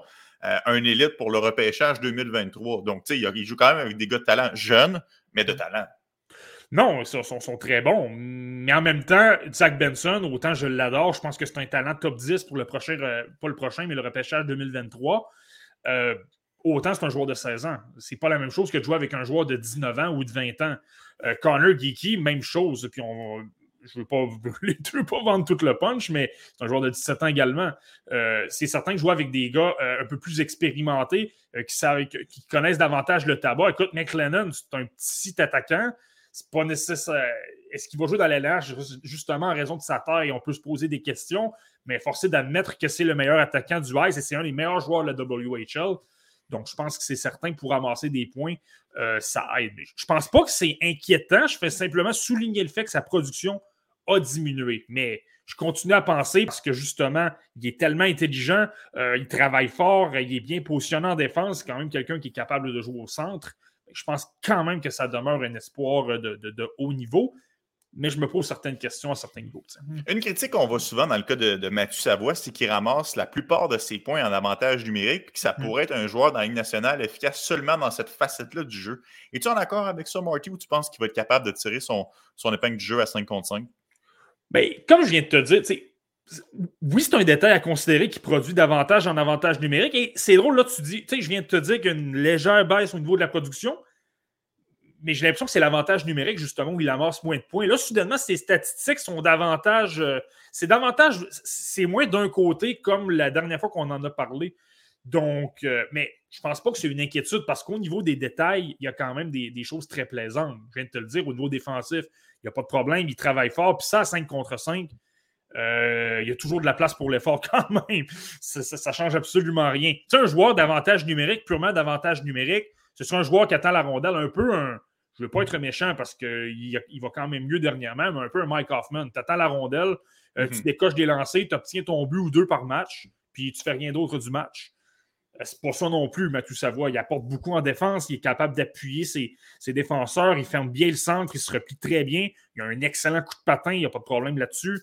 Donc, tu sais, il apporte beaucoup d'autres choses pour dire écoute, je pense qu'à 5 contre 5, il est capable de se démarquer. Euh, je veux qu'on se transporte euh, du côté de, Connor Geeky, son coéquipier qui est complètement à l'opposé du spectre de, Mathieu Savoie. Bon, on le sait, 5 et 9 par rapport à 6 pieds 4. Euh, Geeky, récemment, Simon Snake Boisvert, que je salue si jamais il est à l'écoute, l'a placé premier Marquis dans son classement. Bon, je sais que tu n'es pas autant en amour euh, que Simon à l'endroit de Geeky, mais par contre, tu me dis que tu comprenais la décision. Est-ce que tu peux m'expliquer un peu comment tu peux comprendre la décision sans le placer aussi haut dans ta propre liste? Ouais, ok. Bah, je, savais que tu t'en allais là. Je savais que ça, ça te démange depuis la semaine dernière que mon Smith Boisvert a, dévoilé cette information-là à Mathias Brunet et Mathias que je salue également. Mais euh, euh, je peux comprendre le point de vue. C'est que de la façon qu'il faut décrire Connor Geeky, c'est un. Premièrement, je n'apprendrai rien à personne en disant que c'est un centre de ski 4 pouces, 205 livres. Et là, il y a 17 ans. Donc, lui, il faut que tu t'attendes à qu'il gagne peut-être un pouce, donc peut-être 6 pieds 5 pouces. Et il va grossir davantage, 225, 230 livres. Écoute, un centre de ski 4 pouces, 230 livres dans la, dans la LNH. Un train. C'est un train, c'est excessivement intéressant. Et il y a un excellent lancer sur réception il a une excellente vision de jeu. Il fait des, il fait d'excellentes passes. C'est un, gars qui a un. Il a un bon lancer, mais ce qu'il veut davantage, c'est repérer ses coéquipiers. C'est davantage ça qu'il veut faire sur la patinoire. En zone restreinte, oui, il est pas. Euh, en zone restreinte, il effectue d'excellents jeux également, capable de très, très bien manier la rondelle. Il a probablement une des, sinon les meilleures mains de ce repêchage-là. En zone restreinte, ça fait en sorte qu'il est capable de se libérer de la pression, par la suite créer des chances de marquer. Là, je vais simplement prendre les profos de Simon Snake Boisvert. Là, je viens de mentionner toutes ces qualités-là. Ce sont tous des qualités que tu peux dire écoute, tu es capable d'être dominant dans la LNH si tu appliques ça. Moi, personnellement, la raison pour laquelle je ne l'ai pas top 10, c'est son coup de patin. Je pense qu'au centre, avec son coup de patin, le centre, tu dois couvrir le 200 pieds. Tu dois toujours être près de l'action.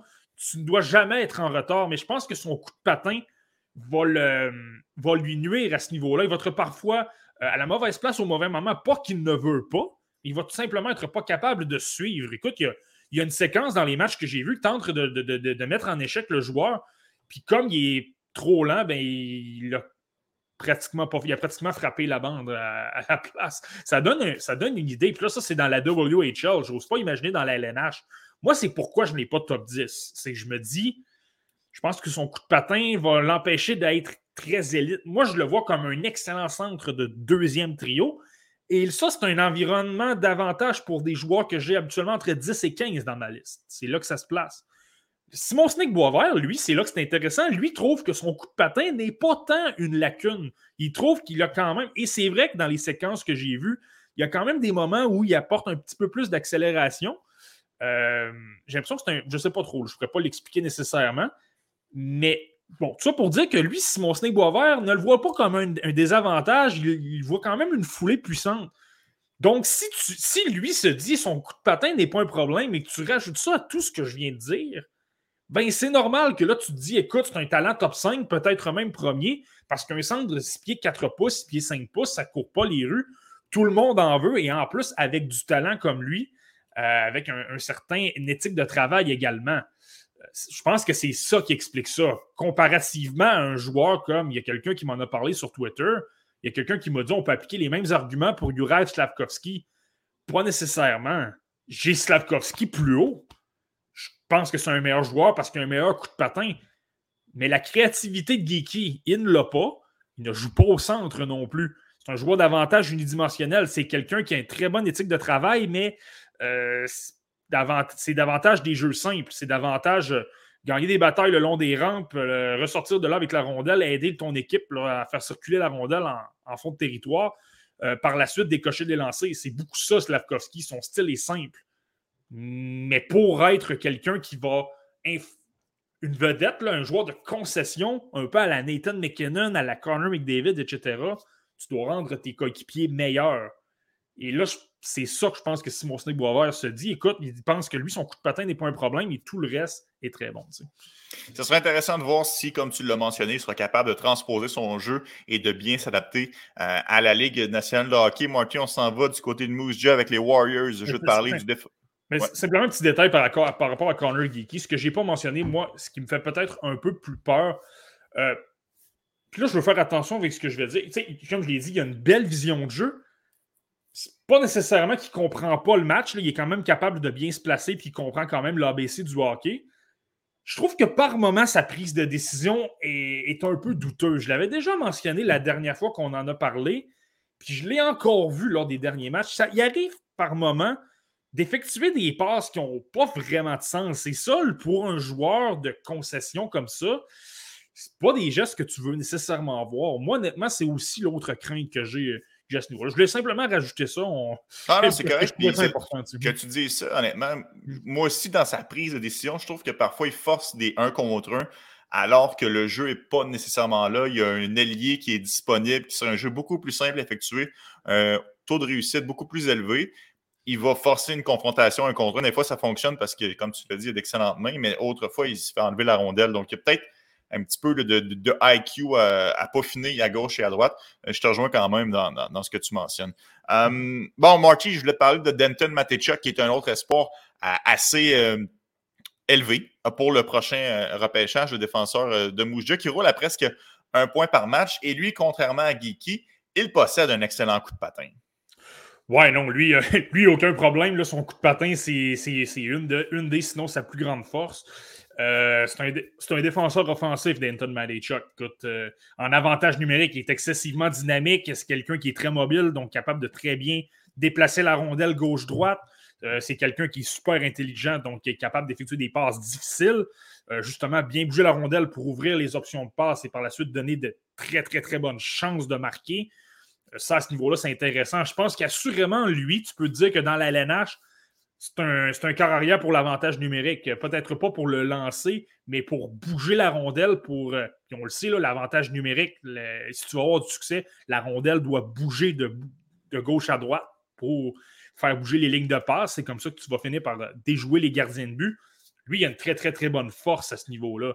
Et, c'est drôle parce que euh, il y a beaucoup de gens dans la communauté, un peu des euh, ceux qui suivent les espoirs, qui euh, ont été un peu hors d'eux. Petite anecdote, dans le fond, les, Warriors de Moose Jaw ont Damon Hunt, qui est un espoir du Wild du Minnesota. lui a, fait a, participé au camp d'équipe Canada Junior, mais s'est blessé lors du camp et a finalement été retranché parce qu'il était blessé. Euh, mais donc, il y avait un défenseur de moins à Mouscha. Et lors du départ de Hunt, on a pris une décision vraiment intéressante avec Matt Chuck. L'entraîneur-chef des Warriors l'a placé dans le bumper, donc dans le centre de l'enclave. On s'entend, c'est un défenseur. c'est rare que tu vois des défenseurs à cette position-là. Est-ce qu'il jouait à trois défenseurs sur la patinoire ou il y avait un attaquant à la pointe, te souviens-tu? Euh, il me semble que c'était. Euh, il était le seul défenseur du, du, D5, mais il était.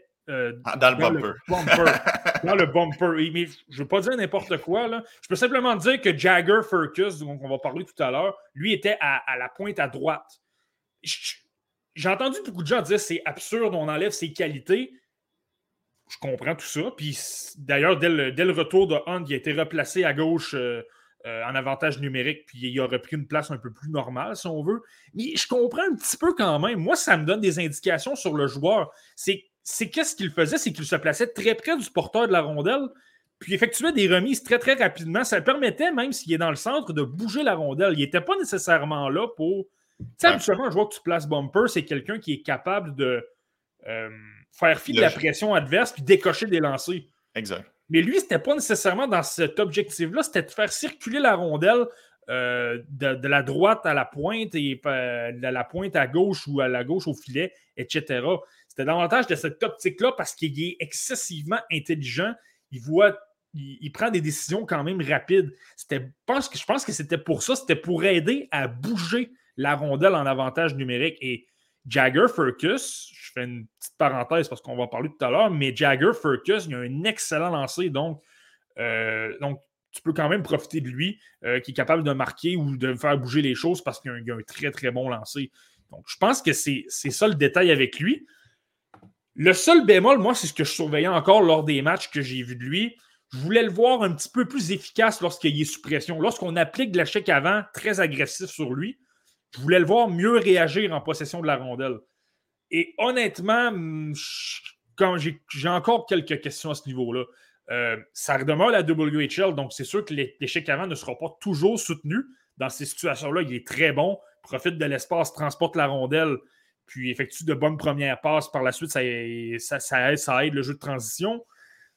Mais lorsque c'est très agressif, je trouve que c'est soudainement dans ces situations-là qu'il perd la rondelle. Euh, crée d'énormes revirements. Puis là, la rondelle demeure dans sa zone.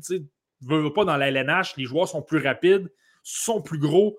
Euh, les joueurs de 3 4e trio sont utilisés surtout pour de l'échec avant. Mm-hmm. Euh, donc, ça, ça, me laisse un peu sur mon appétit. Je l'ai quand même haut pour l'instant parce que je vois les qualités en avantage numérique s'il peut faire des dommages à ce niveau-là. Mais j'ai peut-être davantage de questions justement avec la pression parce que je pense qu'à 5 contre 5, ça peut être un, petit bémol. Ah, je suis surpris que tu dises ça parce que quand il y a de la pression sur lui, moi, je ne le trouve pas tant mauvais. Je trouve qu'il est quand même bon pour échapper justement euh, au schéma défensif que lui proposent ses adversaires. Je trouve que parfois, c'est un défenseur qui se porte beaucoup à l'attaque et là peut être un peu à risque de causer un revirement puis que ça retourne de l'autre côté. Moi, c'est surtout ça euh, qui m'a frappé. On n'a peut-être pas regardé les mêmes matchs, ceci dit. Euh, mais, mais moi, ça, je te dirais, par rapport à ça, euh, j'avais lu des détails sur Malechuk euh, de ses entraîneurs au début de la saison où il parlait que justement, il devait apprendre à, mieux choisir son moment pour appuyer l'attaque. Ça, à ce niveau-là, honnêtement, il n'y a vraiment, vraiment pas de problème. Là, je trouve qu'il se porte à l'attaque quand c'est le temps. Il crée d'énormes, de, de, bonnes occasions de marquer. Souvent, il devient le quatrième attaquant dans le jeu sans euh, mettre son équipe en péril de l'autre côté parce qu'il y a il y a un défenseur de moins. Là.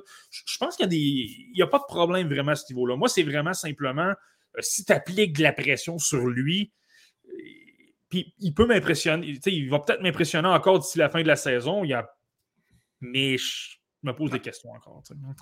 On n'est pas d'accord sur ça, là, Marty, mais c'est pas grave, on va, on va bien dormir. Pareil, en quelques mots, est-ce que c'est un défenseur qui a un potentiel première paire? Si, penses-tu que, que c'est réaliste dans son cas? Ah, ben absolument. si quelqu'un, justement, si s'il montre que dans la LNH, ce n'est pas un problème euh, d'avoir de la pression, d'avoir l'échec avant soutenu sur lui et qui est capable de bien s'en sortir. Assurément, parce qu'il est trop intelligent. C'est trop un, cerveau en avantage numérique sur la ligne bleue pour alimenter ses coéquipiers. C'est quelqu'un qui a un potentiel de faire vraiment beaucoup, beaucoup de points. Et je te parle de ces erreurs-là, mais même s'il les fait, ça peut être un spécialiste d'avantage numérique qui va amener euh, 40 à 50 points. C'est simplement qu'au lieu d'être un défenseur fiable qui va, euh, sur qui on peut faire confiance dans l'émission défensive, ben là, peut-être qu'on va passer sur lui. Ça va peut-être devenir un défenseur unidimensionnel qui cause beaucoup d'erreurs. euh, on verra bien, mais ça pourrait être ça. sais. Euh, Bon, tu l'as effleuré tantôt, Marty. Parlons de Jagger Furcus. Je trouve ça intéressant que tu parlais tantôt de la position bumper pour Matechuk parce que Furcus, je trouve que c'est ça ses forces. C'est un joueur qui n'a pas peur d'aller dans le trafic. C'est un joueur qui est capable de se positionner devant le gardien pour faire des biais des lancers, euh, pour récupérer des rondelles, pour re- relayer la rondelle à des coéquipiers. Euh, le but backdoor aussi est capable de faire ça. Je trouve que c'est un joueur qui, lui, euh, est capable de vraiment augmenter son jeu d'un cran lorsqu'il se retrouve dans la zone payante. Euh, oui, c'est sûr. Jagger Furcus, moi, ce qui m'impressionne, là, tu sais, c'est pas un gros joueur. 5 pieds 10 pouces, 150 livres. Écoute, 150 livres, c'est, c'est pas gros. C'est quand la dernière fois que tu as pesé 150 livres des os? euh, ça doit faire longtemps. Moi, que j'avais pas mon permis de conduire. euh, moi, je te confirme que j'avais assuré pas mon permis de conduire et j'étais peut-être pee lorsque, ça- lorsque, lorsque c'est arrivé. Mais, euh, mais tout simplement pour vous dire, je viens, je viens de te parler de son poids, mais lorsque tu le regardes jouer, il se fait pas frapper. Puis ça, je le mentionne souvent, là, désolé, j'ai dû te le dire mille fois. Les petits joueurs qui ont du succès dans la LNH, c'est les joueurs qui sont en mesure de ne pas se faire frapper, à rouler les mises en échec, à trouver une façon d'être toujours placé pour justement ne, pas te faire euh, attaquer à ce niveau-là. Et lui, il est excessivement bon. Je me souviens pas d'une séquence où, supposons, il s'est retrouvé dans le coin, euh, un défenseur lui a appliqué de la pression, lui a, lui retiré la rondelle. Je me souviens pas d'avoir vu ça parce qu'il est très intelligent. Il les roule, ses mises en échec, lui. Et combiné à ça, je l'ai mentionné, il a un très, très, très bon lancer. Il n'y a pas un instinct de marqueur. Il veut passer la rondelle. Lui, ce qu'il veut, c'est passer la rondelle, absolument. Est-ce que c'est parce qu'il a Braden Jagger comme centre? Braden Jagger, c'est un joueur également admissible au repêchage 2023 qui est classé par plusieurs personnes. Je pense que Simon Servant de Tout sur le hockey, le quatrième dans sa liste présentement. C'est un joueur de haut niveau qui Ouais. est également un bon marqueur. 2023. Ah, deux- j'ai- Est-ce que j'ai dit 2022? Ben, t'as pas, pas précisé, mais je voulais juste que Ouais, soit 2000 plus ouais, clair 2000 pour les gens. ouais, ouais, ça, 2023. Mais euh, c'est un- également un bon marqueur. Puis là, c'est drôle parce que j'ai lu une entrevue avec lui, puis il disait Ouais, je me considère davantage comme un fabricant de jeu. De toute façon, euh, Jagger est, un- est le marqueur, donc j'aime. Il a un excellent lancer, c'est mieux pour moi de lui remettre la rondelle. Donc, il y a peut-être ça. Il y a un excellent lancer, mais il n'est pas nécessairement qu'il a un sens de vouloir marquer. Mais bon, il l'a. C'est une très, très, très belle qualité. Et tu sais, je te parlais de rouler ses mises en échec. Dans les zones restreintes, je le trouve tellement bon. Là. Il a d'excellentes mains. Il est toujours à la mesure de bouger très rapidement. Euh, il fait d'excellentes passes. Par moment, je te dirais qu'il en fait peut-être un peu trop. Là. Euh, il tente des passes très difficiles, puis ça se fait couper rapidement. Ça, je te dirais qu'il va devoir travailler ça. C'est drôle que tu dis ça parce que j'ai remarqué qu'il fait souvent des passes en pivotant. Il, y a, il y a cette tendance-là à essayer la, la passe, surprendre l'adversaire en, en pivotant sur lui. C'est beau quand ça fonctionne. Ça ne fonctionne pas tout le temps. Il pivote. Puis même parfois, il tente ce genre de passe-là dans la zone neutre, dans la zone défensive. Ça peut vraiment être un, un jeu à risque. Ouais. Euh, tu, parles de pivoter avec la passe du revers euh, Exact. euh, en soulevé. Là. C'est ça, exact. Ouais, non, exactement. Lorsque je mentionne ça, oui, je pense, je pense surtout à ça. Il tente souvent, puis honnêtement, ça ne fonctionne pas énormément. Mais moi, je préfère me dire, OK, je prends le pari de me dire, écoute, dans les zones restreintes, il est excellent, il a un excellent lancer, il a une belle vision, il est capable de créer des chances de marquer. Tu l'as mentionné, parfois devant le filet, il est capable de euh, justement récupérer des rondelles, puis il obtient quand même quelques points de cette façon-là.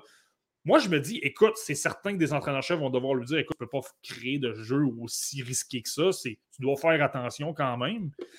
Mais moi, j'ai tendance à penser que ça peut s'améliorer. On va simplement lui dire d'être plus conservateur. Puis là, le jeu, le- l'excellent sens du hockey qu'il a va ressortir, en tout cas, du moins sur le point de vue offensif. Défensivement, je te dirais qu'il doit peut-être s'impliquer un peu plus aussi. Il a tendance à être le dernier joueur revenu dans sa zone. Euh, c'est certain que ça, si dans la LNH, tu dois jouer davantage regroupé en unité de 5, ça, il va devoir la prendre un peu davantage. Mais simplement au niveau des qualités offensives, moi, je trouve ça impressionnant. C'est ce genre de joueur-là, absolument, qui peut être repêché très tard, mais comme il a tellement de talent offensif et qu'il corrige certaines lacunes, peut devenir un vol lors d'un repêchage. Je te le dis, Jagger Furcus, je peux dire à 95% ça risque d'être d'un 1 de mai, sinon mon coup de cœur de ce repêchage 2022-là. Euh, je l'adore, sérieusement. Très intéressant, Marty. On a bien hâte de voir euh, où est-ce qu'il sortira au repêchage en euh, juillet prochain. Marty, c'est le fun parce qu'on on fait notre recherche chacun de notre côté. On s'en parle évidemment au travail, mais dans la plupart, de, la plupart du temps, on fait nos choses de chacun de notre côté. Mais on a eu la chance de regarder Kevin Korchinski ensemble mm. la semaine dernière au bureau. Et c'est, et c'est notre prochain joueur, le joueur des Thunderbirds de, Seattle, qui est un défenseur quand même mobile, intelligent, qui lui aussi produit à presque un point par match. Ouais, ben lui, Kevin Korchinski, tu sais, c'est. on parlait de Malachuk, ben, il est plus gros, premièrement, à 6 pieds 2 pouces, puis tu l'as mentionné. Écoute, je te l'ai souvent mentionné lorsqu'on, lorsqu'on a regardé un match ensemble. Il est tellement intelligent, justement. Il, bouge la rondelle super, super rapidement, trouve beaucoup, beaucoup les options de pas. Il voit le jeu se développer 2-3 secondes d'avance. Puis, il analyse super bien aussi, même si la situation n'est pas nécessairement évidente et qu'il y a des joueurs devant lui. Euh, peut placer. Écoute, j'ai une séquence en tête. Euh, il est en défense, il est le long de la rampe. Je pense qu'il est à droite. C'est un gaucher, là, mais il était à droite de, ce moment-là. Euh, il y a de la pression qui s'en vient vers lui, mais il n'y a pas vraiment d'option de passe. Il a quand même repéré qu'il y avait un espace libre un peu du côté de la pointe et qu'il y avait un joueur quand même prêt. Il a envoyé la rondelle à ce dans cet endroit-là c'est peut-être pas le jeu du siècle, mais au moins, il ne s'est pas fait soutirer la rondelle parce qu'un joueur l'a surpris avec un échec avant. Il a envoyé ça là. il y avait quand même un joueur prêt, donc son coéquipier a récupéré la rondelle et euh, ça a permis aux Thunderbirds de garder possession. Moi, ça, c'est des jeux qui m'en dit énormément. C'est que ça me dit que le joueur pense à un autre niveau. Il est dans la catégorie de joueurs là, qui sont élites au niveau de la prise de décision et dans la LNH où tout va plus vite, où tu dois effectuer tes jeux sans penser c'est exactement des genres de décisions que tu veux voir chez un joueur. Et en plus, il est 6 pieds 2 pouces, donc il est plus gros encore que des joueurs comme, euh, Malechuk. Il est bon en défense, je le trouve quand même efficace euh, devant le filet. Euh, j'aime beaucoup ce défenseur-là également. C'est quelqu'un que je trouve qui présente énormément de qualité. Et maintenant, la seule chose peut-être, je dirais, c'est peut-être le, il bouge très bien la rondelle. Je pense qu'il peut être un avantage numérique et justement organiser le jeu, ou même à 5 contre 5. Euh, là, c'est peut-être le côté offensif. Il est capable d'être offensif parce qu'il alimente des coéquipiers. Mais honnêtement, il n'y a pas de lancer du tout. Là. honnêtement, il, décoche des lancers, mais euh, parfois, ça se fait beaucoup souvent bloquer parce que peut-être il n'y a peut-être pas autant d'exécution, peut-être prend, peut-être un peu trop son temps et je te dis, il n'y a pas, de force du tout. Dans la LNH, ce ne sera jamais quelqu'un, à moins qu'il améliore vraiment sa force physique, ce ne sera pas quelqu'un qui va marquer des buts avec son, son lancer foudroyant, mais j'aime quand même beaucoup son intelligence. Je pense qu'il est capable d'organiser le jeu.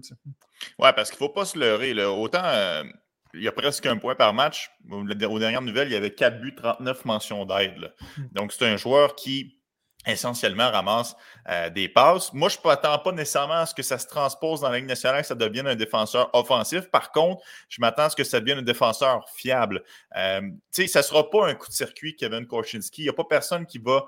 Euh, ça ne sera pas le vol du siècle, mais peut-être que ça va devenir un pilier à la défensive pour une brigade de, la Ligue nationale. Moi, je pense que c'est pas mal plus ça euh, dans son cas. je ne m'attends pas à ce que ce soit un défenseur de, 50 points. Je ne sais pas si tu es d'accord avec moi.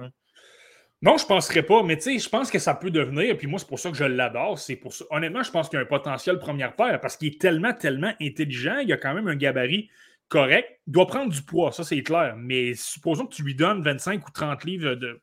Supposons 20 livres. 20 livres de plus. Là, dans l'LNH, qui va être parfait à ce niveau-là, et là, tu combines ça à son intelligence. Ça peut devenir le comprends pas les styles parce que c'est pas la même chose, mais tu sais, le Ryan McDonough, un peu le défenseur défensif qui obtient une trentaine de points par saison, qui, fait vraiment, vraiment le travail et qui alimente également, qui est super intelligent, qui, prend tout le temps les bonnes décisions pour créer des chances de marquer. Mais là, au niveau justement du lancer, là, ne sera peut-être pas là. On va peut-être, tu sais, en tout cas, c'est. Moi, je pense qu'il y a quand même une belle possibilité pour une première paire, en plus que c'est un gaucher. Souvent, le, gaucher peut être peut-être un petit peu plus défensif. Donc, euh, j'aime beaucoup son potentiel. Moi, je l'aime beaucoup, honnêtement. Non, mais j'ai rien pour la première paire. C'est pas ça que je dis. juste que c'est pas le défenseur le plus flashy qui va être dans tous les, euh, montages euh, des faits saillants des bulletins de nouvelles le lendemain matin. Mais par contre, c'est un défenseur que son entraîneur-chef devrait apprécier on en a parlé, mais peut-être qu'avec le deuxième choix de premier tour des Canadiens de Montréal, si on repêche dans le bout de 25, ça pourrait être une possibilité. On verra bien. Là, on a encore beaucoup d'eau à couler sous les ponts euh, d'ici là. Vas-y, moi. Tu, parles, de, tu parles de, de, de défenseur apprécié de son entraîneur-chef. Tu sais, le match qu'on a regardé, c'était contre Portland. Je suis allé voir son temps de jeu, 35 minutes 7. Ça te donne une idée. C'est incroyable. Ah, exact. Je pense qu'il se démarque vraiment par sa, compréhension du jeu, ses lectures et son sens euh, de l'anticipation. Un peu comme notre, prochain. Euh, euh, notre prochain défenseur, Owen Pickering, qui ne fait qu'augmenter dans les listes. Euh, honnêtement, ce n'est pas quelqu'un que j'avais nécessairement vu venir au début de la saison, mais là, il est vraiment sur une pente ascendante euh, depuis de cela quelques semaines. Puis lui aussi, je trouve qu'il se démarre bien par sa compréhension du jeu. C'est un défenseur qui a, un excellent tir, ça, on ne lui enlève pas, mais c'est vraiment un, défenseur qui est intelligent sur la patinoire. Ouais, ben écoute, Owen Pickering, moi, ce que j'aime, euh, je pense que ce qui saute aux yeux des gens, c'est pour ça que les gens l'adorent, c'est pour ça qu'il monte dans les listes, c'est que c'est un gros défenseur, mais il a également un excellent coup de patin. Je suis pas certain qu'il le fait assez souvent à mon goût. Je pense que j'aimerais le voir le faire davantage, mais lorsqu'il transporte la rondelle, c'est vraiment intéressant parce qu'il est capable de très bien protéger la rondelle et il a une bonne accélération et il est quand même puissant. Donc, très souvent, il est capable de transporter la rondelle de bout à l'autre puis au moins amener la rondelle en zone adverse et par la suite, on peut s'installer. Euh, défensivement, je trouve, bon, il y a certaines lacunes, là, je te dirais. En, défense, il, peut être passif par moment. J'aimerais le voir peut-être un petit peu plus agressif. Parce que là, ce qui arrive, puis les séquences que j'ai notées, c'est souvent des avantages numériques. Il donne trop d'espace à l'adversaire. L'adversaire a le temps d'organiser son jeu. Puis tu le sais comme moi, le désavantage numérique, c'est une question de couper le temps de réaction à l'adversaire, lui rendre ça le plus difficile possible euh, te, présenter assez rapidement, bloquer les lancers. Puis surtout qu'il y a une il a une très très longue portée, là, il y a un très long bâton. S'il se met à être agressif, il va être un, vrai, un vrai poison en défense. Il, va pratiquement être impossible à, déjouer parce qu'il a tellement une bonne portée. Ben, s'il est plus agressif, il va créer beaucoup de revirements. J'aimerais le voir faire ça davantage. Moi, je te dirais, oui il, a un, oui, un bon sens de hockey, il est capable de distribuer la rondelle. Moi, je trouve que son sens offensif, OK, il a un très bon lancer, mais je ne suis pas certain qu'il a un sens offensif, dans le sens que lui, il a le. Tu on parlait de flair pour le filet, là, être flashy, de vouloir, avoir le chien, de vouloir marquer. Mm que je le sens pas dans son cas. Je trouve pas que dans ses passes, c'est une façon. La façon qu'il organise son jeu, c'est pas une façon que tu peux. Générer de l'attaque. Moi, honnêtement, je te dirais que c'est ce qui Je, je suis moins euh, vendu que d'autres. Précisément pour cette raison-là. Je, le vois comme un gars qui peut être très, très bon défensivement, qui a un excellent coup de patin et qui est super gros. Je pense que défenseur de 6 pieds 4 pouces qui patine, pas mal tout le monde en veut. Ouais. Mais c'est le côté offensif qui me dérange un peu plus. Là. Je le vois comme un défenseur top 4, mais j'ai de la difficulté à le voir comme un top 2 parce que tu sais, je parlais de Korchinski qui bouge super bien puis que ça permet de créer des chances de marquer par son intelligence. C'est pas lui qui va les obtenir, les chances, mais c'est lui qui va les créer. On dirait que je suis moins certain dans le cas de Pickering. Ben, et toi, Pickering, euh, moi, ce qui me. Parce que tu parlais de, de parfois ses carences défensives. Euh, je, suis d'accord, il y a un excellent bâton, puis c'est vrai que c'est sa force, mais on dirait que d'un fois, ça devient quasiment un handicap parce qu'il est tellement fort avec son bâton qu'à l'occasion, il ne se sert pas de son corps, il oublie qu'il est 6 pieds 4 et comme tu dis, il pourrait donner un peu plus euh, de moins de temps à l'adversaire, être plus agressif, moins plus dans les culottes euh, de son rival. Puis je pense que là, il gagnerait à faire ça dans ses couvertures défensives. Fait que ça, je te rejoins. Euh, je te rejoins aussi pour son coup de patin. C'est vrai qu'il a un excellent coup de patin. Trouves-tu un peu qu'il y a un coup de patin unorthodoxe? De, de par le fait qu'il est 6 pieds 4, sa foulée est un peu, est un peu étrange. As-tu le même constat que moi? Ouais, un petit peu, ouais, un petit peu, mais tu sais, en même temps, euh, orthodoxe ou un orthodoxe, je pense que le principal, c'est le résultat. S'il patine super bien et qu'il transporte la rondelle, euh, t'as beau patiner comme une gazelle, moi, ça me, ça, me, dérange, ou comme un kangourou, je sais pas trop. En tout cas, pas le terme, là, mais. non, mais ça me rappelait un peu Brent Clark l'année dernière. on avait le fameux débat sur son coup de patin. C'est pas tout le monde qui s'entendait à savoir si sa foulée était parfaite, entre guillemets, mais mm. c'était efficace. J'avais l'impression que Pickering, c'est un peu ça aussi. Tu sais, il se déplace rapidement. On voit qu'en ligne droite, ça va bien. Hmm. Mais on, on, le sent qu'il est 6 pieds 4 et qu'il n'est pas encore tout à fait coordonné là, dans, dans ses jambes. Ouais, ben écoute, euh, est-ce que c'est parce qu'il est en croissance aussi? Ça, c'est fort... Je me suis pas attardé là-dessus, j'ai pas la réponse. Il faudrait que je vérifie davantage. Euh, c'est une possibilité. Je pense que c'est différent de Brand Clark. Par contre, Brand Clark, c'est qu'il y avait vraiment son, son, style de patin affectait sa, rapidité. Sa, principale lacune, c'est qu'il n'est pas rapide et beaucoup de gens vont le dire aussi, là, il était facilement attaquable sur le plan défensif parce que tu peux lui mettre de, la pression et il n'est pas nécessairement capable de. Euh, de, bien bouger, si tu veux. son jeu de pied peut-être pas très efficace. Pickering, c'est différent. Pickering, c'est sa force, son coup de patin. Donc, euh, même s'il patine un peu bizarre, même si son style est un peu bizarre, ben, c'est pas grave, ça lui permet d'exploiter ça. Euh, peut-être que sur le plan défensif, ça va être un, point de vue à corriger, mais honnêtement, je pense pas. Tu sais, je te parlais de. Tu parlais qu'il devait peut-être utiliser davantage son corps pour immobiliser les adversaires le long mm-hmm. des rangs. Je pense que ça, c'est des détails qui s'apprennent facilement. Euh, s'il se retrouve dans la Ligue américaine ou dans l'NH, son entraîneur va tout simplement lui dire Écoute, t'es gros, fais, fais, confiance à ton corps, à ta puissance, immobilise-le le long, de, le long de la rente. Je pense que ça, c'est très facile à corriger. Ça, je ne suis pas inquiet du tout. Là. Euh, non, ça, ça, ça, va pour moi.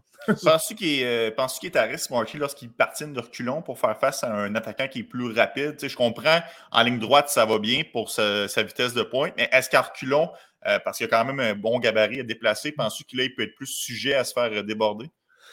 peut-être. Moi, je suis pas certain que ça va être une, énorme lacune. Je, vais t'avouer, j'ai peut-être moins porté attention à ça, donc je ne vais pas dire n'importe quoi, mais écoute, moi, je pense pas c'est pas quelque chose qui m'a sauté aux yeux, du moins. Peut-être que je vais le voir dans les prochains matchs que je vais regarder de lui. Mais moi, je n'ai pas trouvé que, c'était une, si grosse lacune que ça. Je pense défensivement, défensivement ça va. Puis les, petits détails qu'il a corrigés, je pense que ça se travaille très bien. Moi, c'est vraiment le sens offensif qui me dérange. Puis dans mes listes, j'ai toujours plus haut ceux qui peuvent en apporter en attaque parce que je trouve que c'est plus difficile à trouver que, qu'un simple bon défenseur défensif. Euh, Marky, je vais te parler de Mats Lindgren. C'est un joueur qu'on avait l'intention de parler au mois de novembre, finalement, faute de temps, parce que parfois on, parle un peu trop, là, on a un peu trop de jasette. On avait décidé de le couper euh, à la dernière minute. Là, prenons le temps d'en discuter ensemble. Euh, puis encore une fois, je veux te parler de patin parce que Lindgren, je trouve pas que c'est le défenseur qui a le meilleur coup de patin, mais par contre, je trouve qu'il a une bonne agilité, agilité sur ses patins. C'est un joueur qui est capable vraiment de faire des, de prendre des, courbes rapidement, de vraiment contourner ses adversaires, de sortir de la pression sans avoir nécessairement une vitesse de pointe. D'accord avec ça? Oui, absolument. Ben, c'est sa grosse force. C'est la raison pour laquelle Maslengren est intéressant, c'est justement ça. C'est un gars intelligent, c'est un gars qui est créatif. Euh, donc, il trouve toutes sortes de façons justement d'esquiver la pression. Puis, euh, euh, même par la suite en attaque, ben, il va être capable de bouger très, très, très rapidement la rondelle. Il peut également à l'occasion trouver des, options de passe également.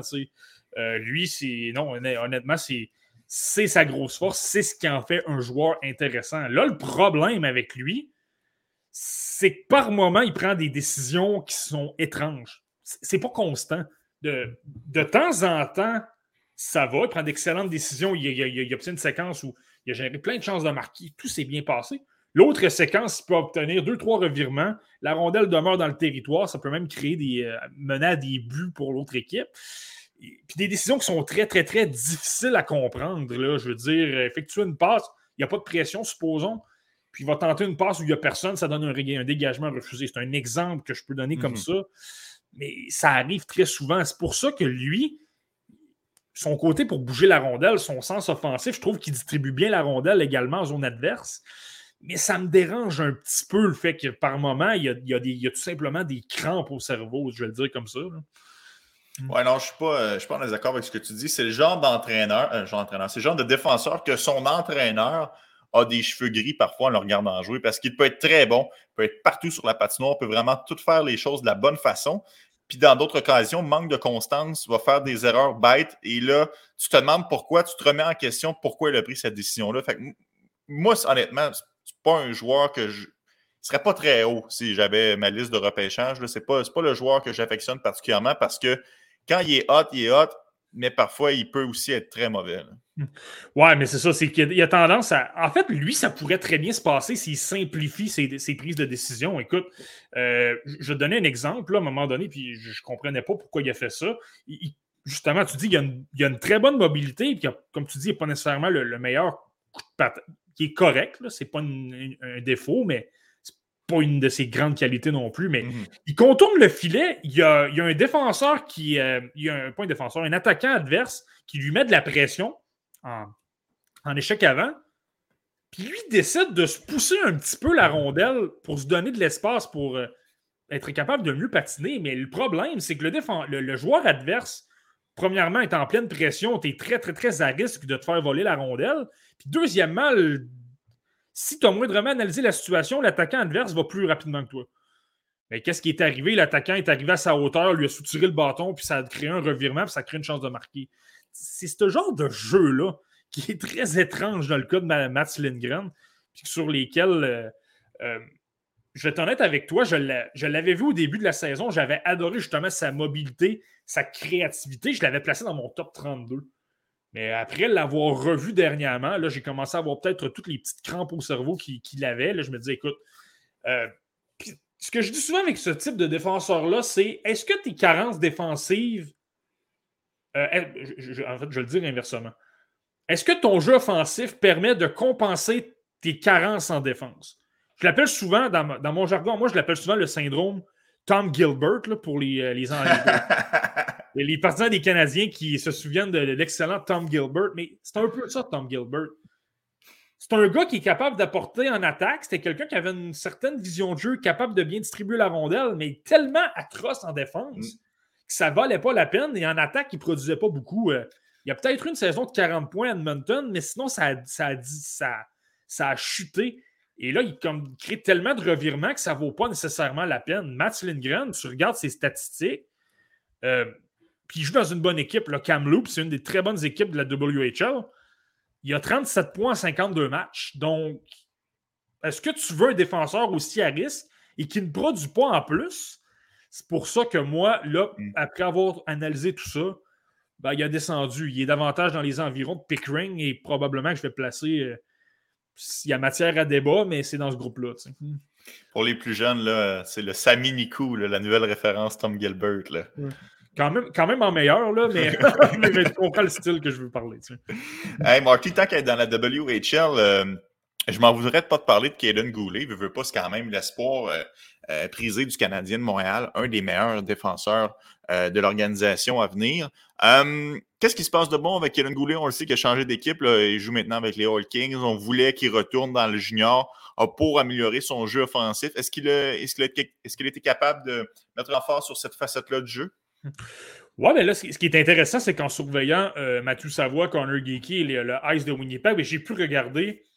J'adore ces matchs-là contre les deux meilleures équipes, selon moi, de la WHL. Les fameux matchs Edmonton contre, contre Winnipeg. Et c'est là que j'ai pu, pu observer un peu Caden Goulet.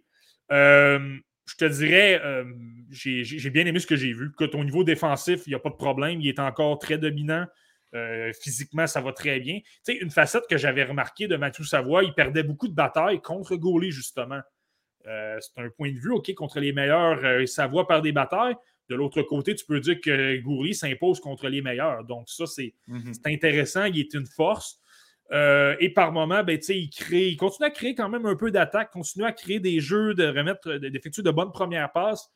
Puis ça, c'est intéressant. Je l'ai souvent mentionné. Moi, j'ai toujours, je me suis toujours dit que la saison de 19 ans va l'aider à ce niveau-là, prendre de la confiance et, simplement progresser dans son jeu offensif. Ça va en faire en sorte qu'il va avoir un meilleur rôle dans l'alénage, je pense.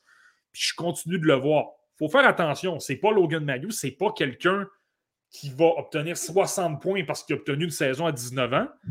Mais ça va simplement lui donner un petit peu plus de confiance pour euh, transporter la rondelle 2-3 secondes de plus, s'acheter de l'espace, remettre des rondelles à des joueurs un petit peu plus libres. Puis euh, avoir plus de confiance, garder la rondelle un petit peu plus longtemps, puis créer un petit peu plus de chance, ça va lui permettre. Moi, j'ai toujours pensé que ça peut être un excellent défenseur de deuxième paire, un excellent, là, genre euh, probablement le troisième défenseur, là, très robuste, un, un leader sur une patinoire. Puis là, de la façon qu'on le gère, je pense que ça va, ça va ressembler à ça. Il va être très, très, très apprécié, je pense, euh, par les partisans des Canadiens là, euh, dans le futur. Ouais, puis c'est jamais une mauvaise chose de passer une année de plus euh, dans le junior. Tu regardes Owen Power, Michigan domine complètement, puis Mm. il ne sera pas affecté à long terme. Bien au contraire, ça va l'avoir aidé. Je suis convaincu que c'est la même chose pour euh, Goulet. Mark, oui, un exemple qu'on peut utiliser là-dessus, c'est Nick Suzuki. Nick Suzuki, lorsqu'il a été obtenu par les Canadiens, c'était quand même un choix de premier tour. Euh, il, y avait des op- il y avait des, euh, il y avait des trous, si on veut, dans la formation des Canadiens à l'époque. Euh, puis à son année de 19 ans, il avait été retranché très rapidement. Moi, personnellement, ça m'avait même déçu. Je m'étais dit, je veux, je veux le voir se battre pour un poste. Mais retourner avec, le, avec l'attaque d'Owen Sound, finalement, avait été, euh, avait été échangé. Puis, euh, écoute, forcé d'admettre que ça a été une bonne idée parce que Nick Suzuki a connu une saison de 19 ans phénoménale. Euh, il a obtenu euh, des séries éliminatoires vraiment euh, extraordinaires. Il a gagné le Ben oui. championnat de la Ligue junior de l'Ontario avec le Storm de Guelph. Exact. Puis, on voit ce que ça a donné. Je pense que dans son cas, Nick Suzuki, la saison de 19 ans l'a énormément aidé à, à devenir ce qu'il est présentement. Je pense que ça s'applique un peu dans le cas de Kaden Gooley. Évidemment, Gooley est un défenseur, mais je pense que ça s'applique un peu. Non, mais quand même, le bagage d'expérience euh, peut, euh, peut être similaire. Comme tu l'as mentionné, Nick Suzuki avait connu des, des séries éliminatoires, éliminatoires phénoménales Mhm. euh, avec, euh, avec Guelph. Est-ce que ce sera la même chose euh, pour Goulet? Tu sais, je veux dire, Edmonton a l'équipe bâtie pour les séries. Je serais très surpris qu'ils ne se rendent pas en finale. Euh, donc, c'est vraiment un bagage d'expérience qui va être important euh, pour lui. Puis après ça, on a le championnat mondial junior au- aussi qui s'en vient, qui va être au mois d'août, sauf erreur. D'ailleurs, le championnat mondial junior, Marky, qui ne sera pas en Russie, vraisemblablement, c'est sorti cette semaine. là. Euh, Ouais, pas, pas, pas, pas, pas vraisemblablement. là. Il n'y en aura pas là, en, Ouais. raison, euh, en raison des décisions de l'IHF. On a décidé de sanctionner, et avec raison, là, les fédérations russes et, euh, et, béla- et bélarussiennes. Donc, euh, c'est ça. Donc là, on va devoir choisir un autre endroit. Je sais qu'Ottawa, semble-t-il, est intéressé à obtenir le championnat mondial junior de 2023. Puis il y a quand même cet été à Edmonton où là, euh, va jouer. là. Mais, mais oui, ce sont des, des- des opportunités pour lui de justement gagner de l'expérience dans les matchs importants. Puis euh, ça va être très, très, très efficace. Ouais, puis des opportunités pour nous aussi, parce que c'est sûr que si le, le championnat mondial junior est à Ottawa, prends quelques congés, Marky, on va aller voir du hockey, ça je te le confirme. Ça se peut que je vais faire un petit tour. J'ai- J'aime toujours retourner dans ma côte nord natale, mais ça se peut que j'aille voir, euh, ça se peut que j'aille voir un autre petit match à Ottawa. C'est quand même pas très loin. Là, ça, ça- je pense que ça vaudrait la peine. Ouais, c'est un petit, un petit détour de la côte nord, par contre, là, mais, euh, mais ça, vaut, ça vaudrait le coup. Mais, lorsqu'on sera revenu. Lorsqu'on sera revenu. Hey Marky, je veux juste prendre une seconde pour mentionner aux gens qui nous écoutent. euh, notre podcast ne cesse de grandir. Évidemment, la page Twitter fonctionne très bien. On aime ça communiquer avec vous. Vous êtes plusieurs à nous suivre. On vous en remercie, mais nous sommes aussi sur Facebook, sur Balado Québec, sur Apple Podcast, sur Google Podcast, sur Twitch. Euh, vraiment, on est en pleine expansion. C'est vraiment le fun de voir que notre projet, qui a fêté son premier anniversaire euh, il y a de cela quelques jours à peine, vous plaît et vraiment, euh, ça fonctionne bien, nos, affaires. Puis ça, c'est grâce à vous. Je vais prendre le temps de vous remercier à la maison. C'est vraiment apprécié. Continuez de nous suivre. Puis euh, si vous avez des questions, commentaires, n'hésitez pas. Ça va nous faire plaisir euh, de vous répondre. Oui, absolument. C'est ça. C'est- génial de voir ça. C'est quand même incroyable qu'on a, obtenu un an. C'est vraiment plaisant de voir votre appui. On le fait quand même pour vous. Moi, j'écoute des espoirs parce que j'adore ça. Mais j'ai pas besoin de. Je suis capable de me renseigner moi-même, mais euh, qu'il y ait des gens qui apprécient justement qu'on vous apporte de l'information qu'on vous informe sur les espoirs. C'était le but numéro un, nous, au podcast Le Relève. On est excessivement reconnaissant de votre appui. Euh, si vous n'étiez pas là, on ne serait rien dans le fond. Donc, on vous remercie énormément et on espère que les nouvelles plateformes qu'on vous a apportées, on est maintenant sur Apple Podcast, on est sur Google Podcast et la plateforme Twitch. je sais que pour certains amateurs de jeux vidéo, c'est une, une plateforme qui est très appréciée. C'est quelque chose qui privilégie davantage euh, l'interaction entre, euh, entre utilisateurs. Donc, on espère que ça peut, ça peut vous plaire. En tout cas, l'offre est là. On espère que vous, vous serez, euh, vous serez au rendez-vous. Marty, en tout cas, moi, j'y serai au rendez-vous la semaine prochaine. J'espère que ce sera aussi la même chose pour vous à la maison. Marty, je te souhaite de passer une belle fin de journée, puis on se redonne, on se redonne rendez-vous la semaine prochaine. Absolument. On, retourne, on revient la semaine prochaine. On, on a encore beaucoup de hockey d'espoir à, regarder. On en a toujours Oh, beaucoup. que oui. Prenez soin de vous à la maison, puis on se reparle bientôt. Mhm. Ciao.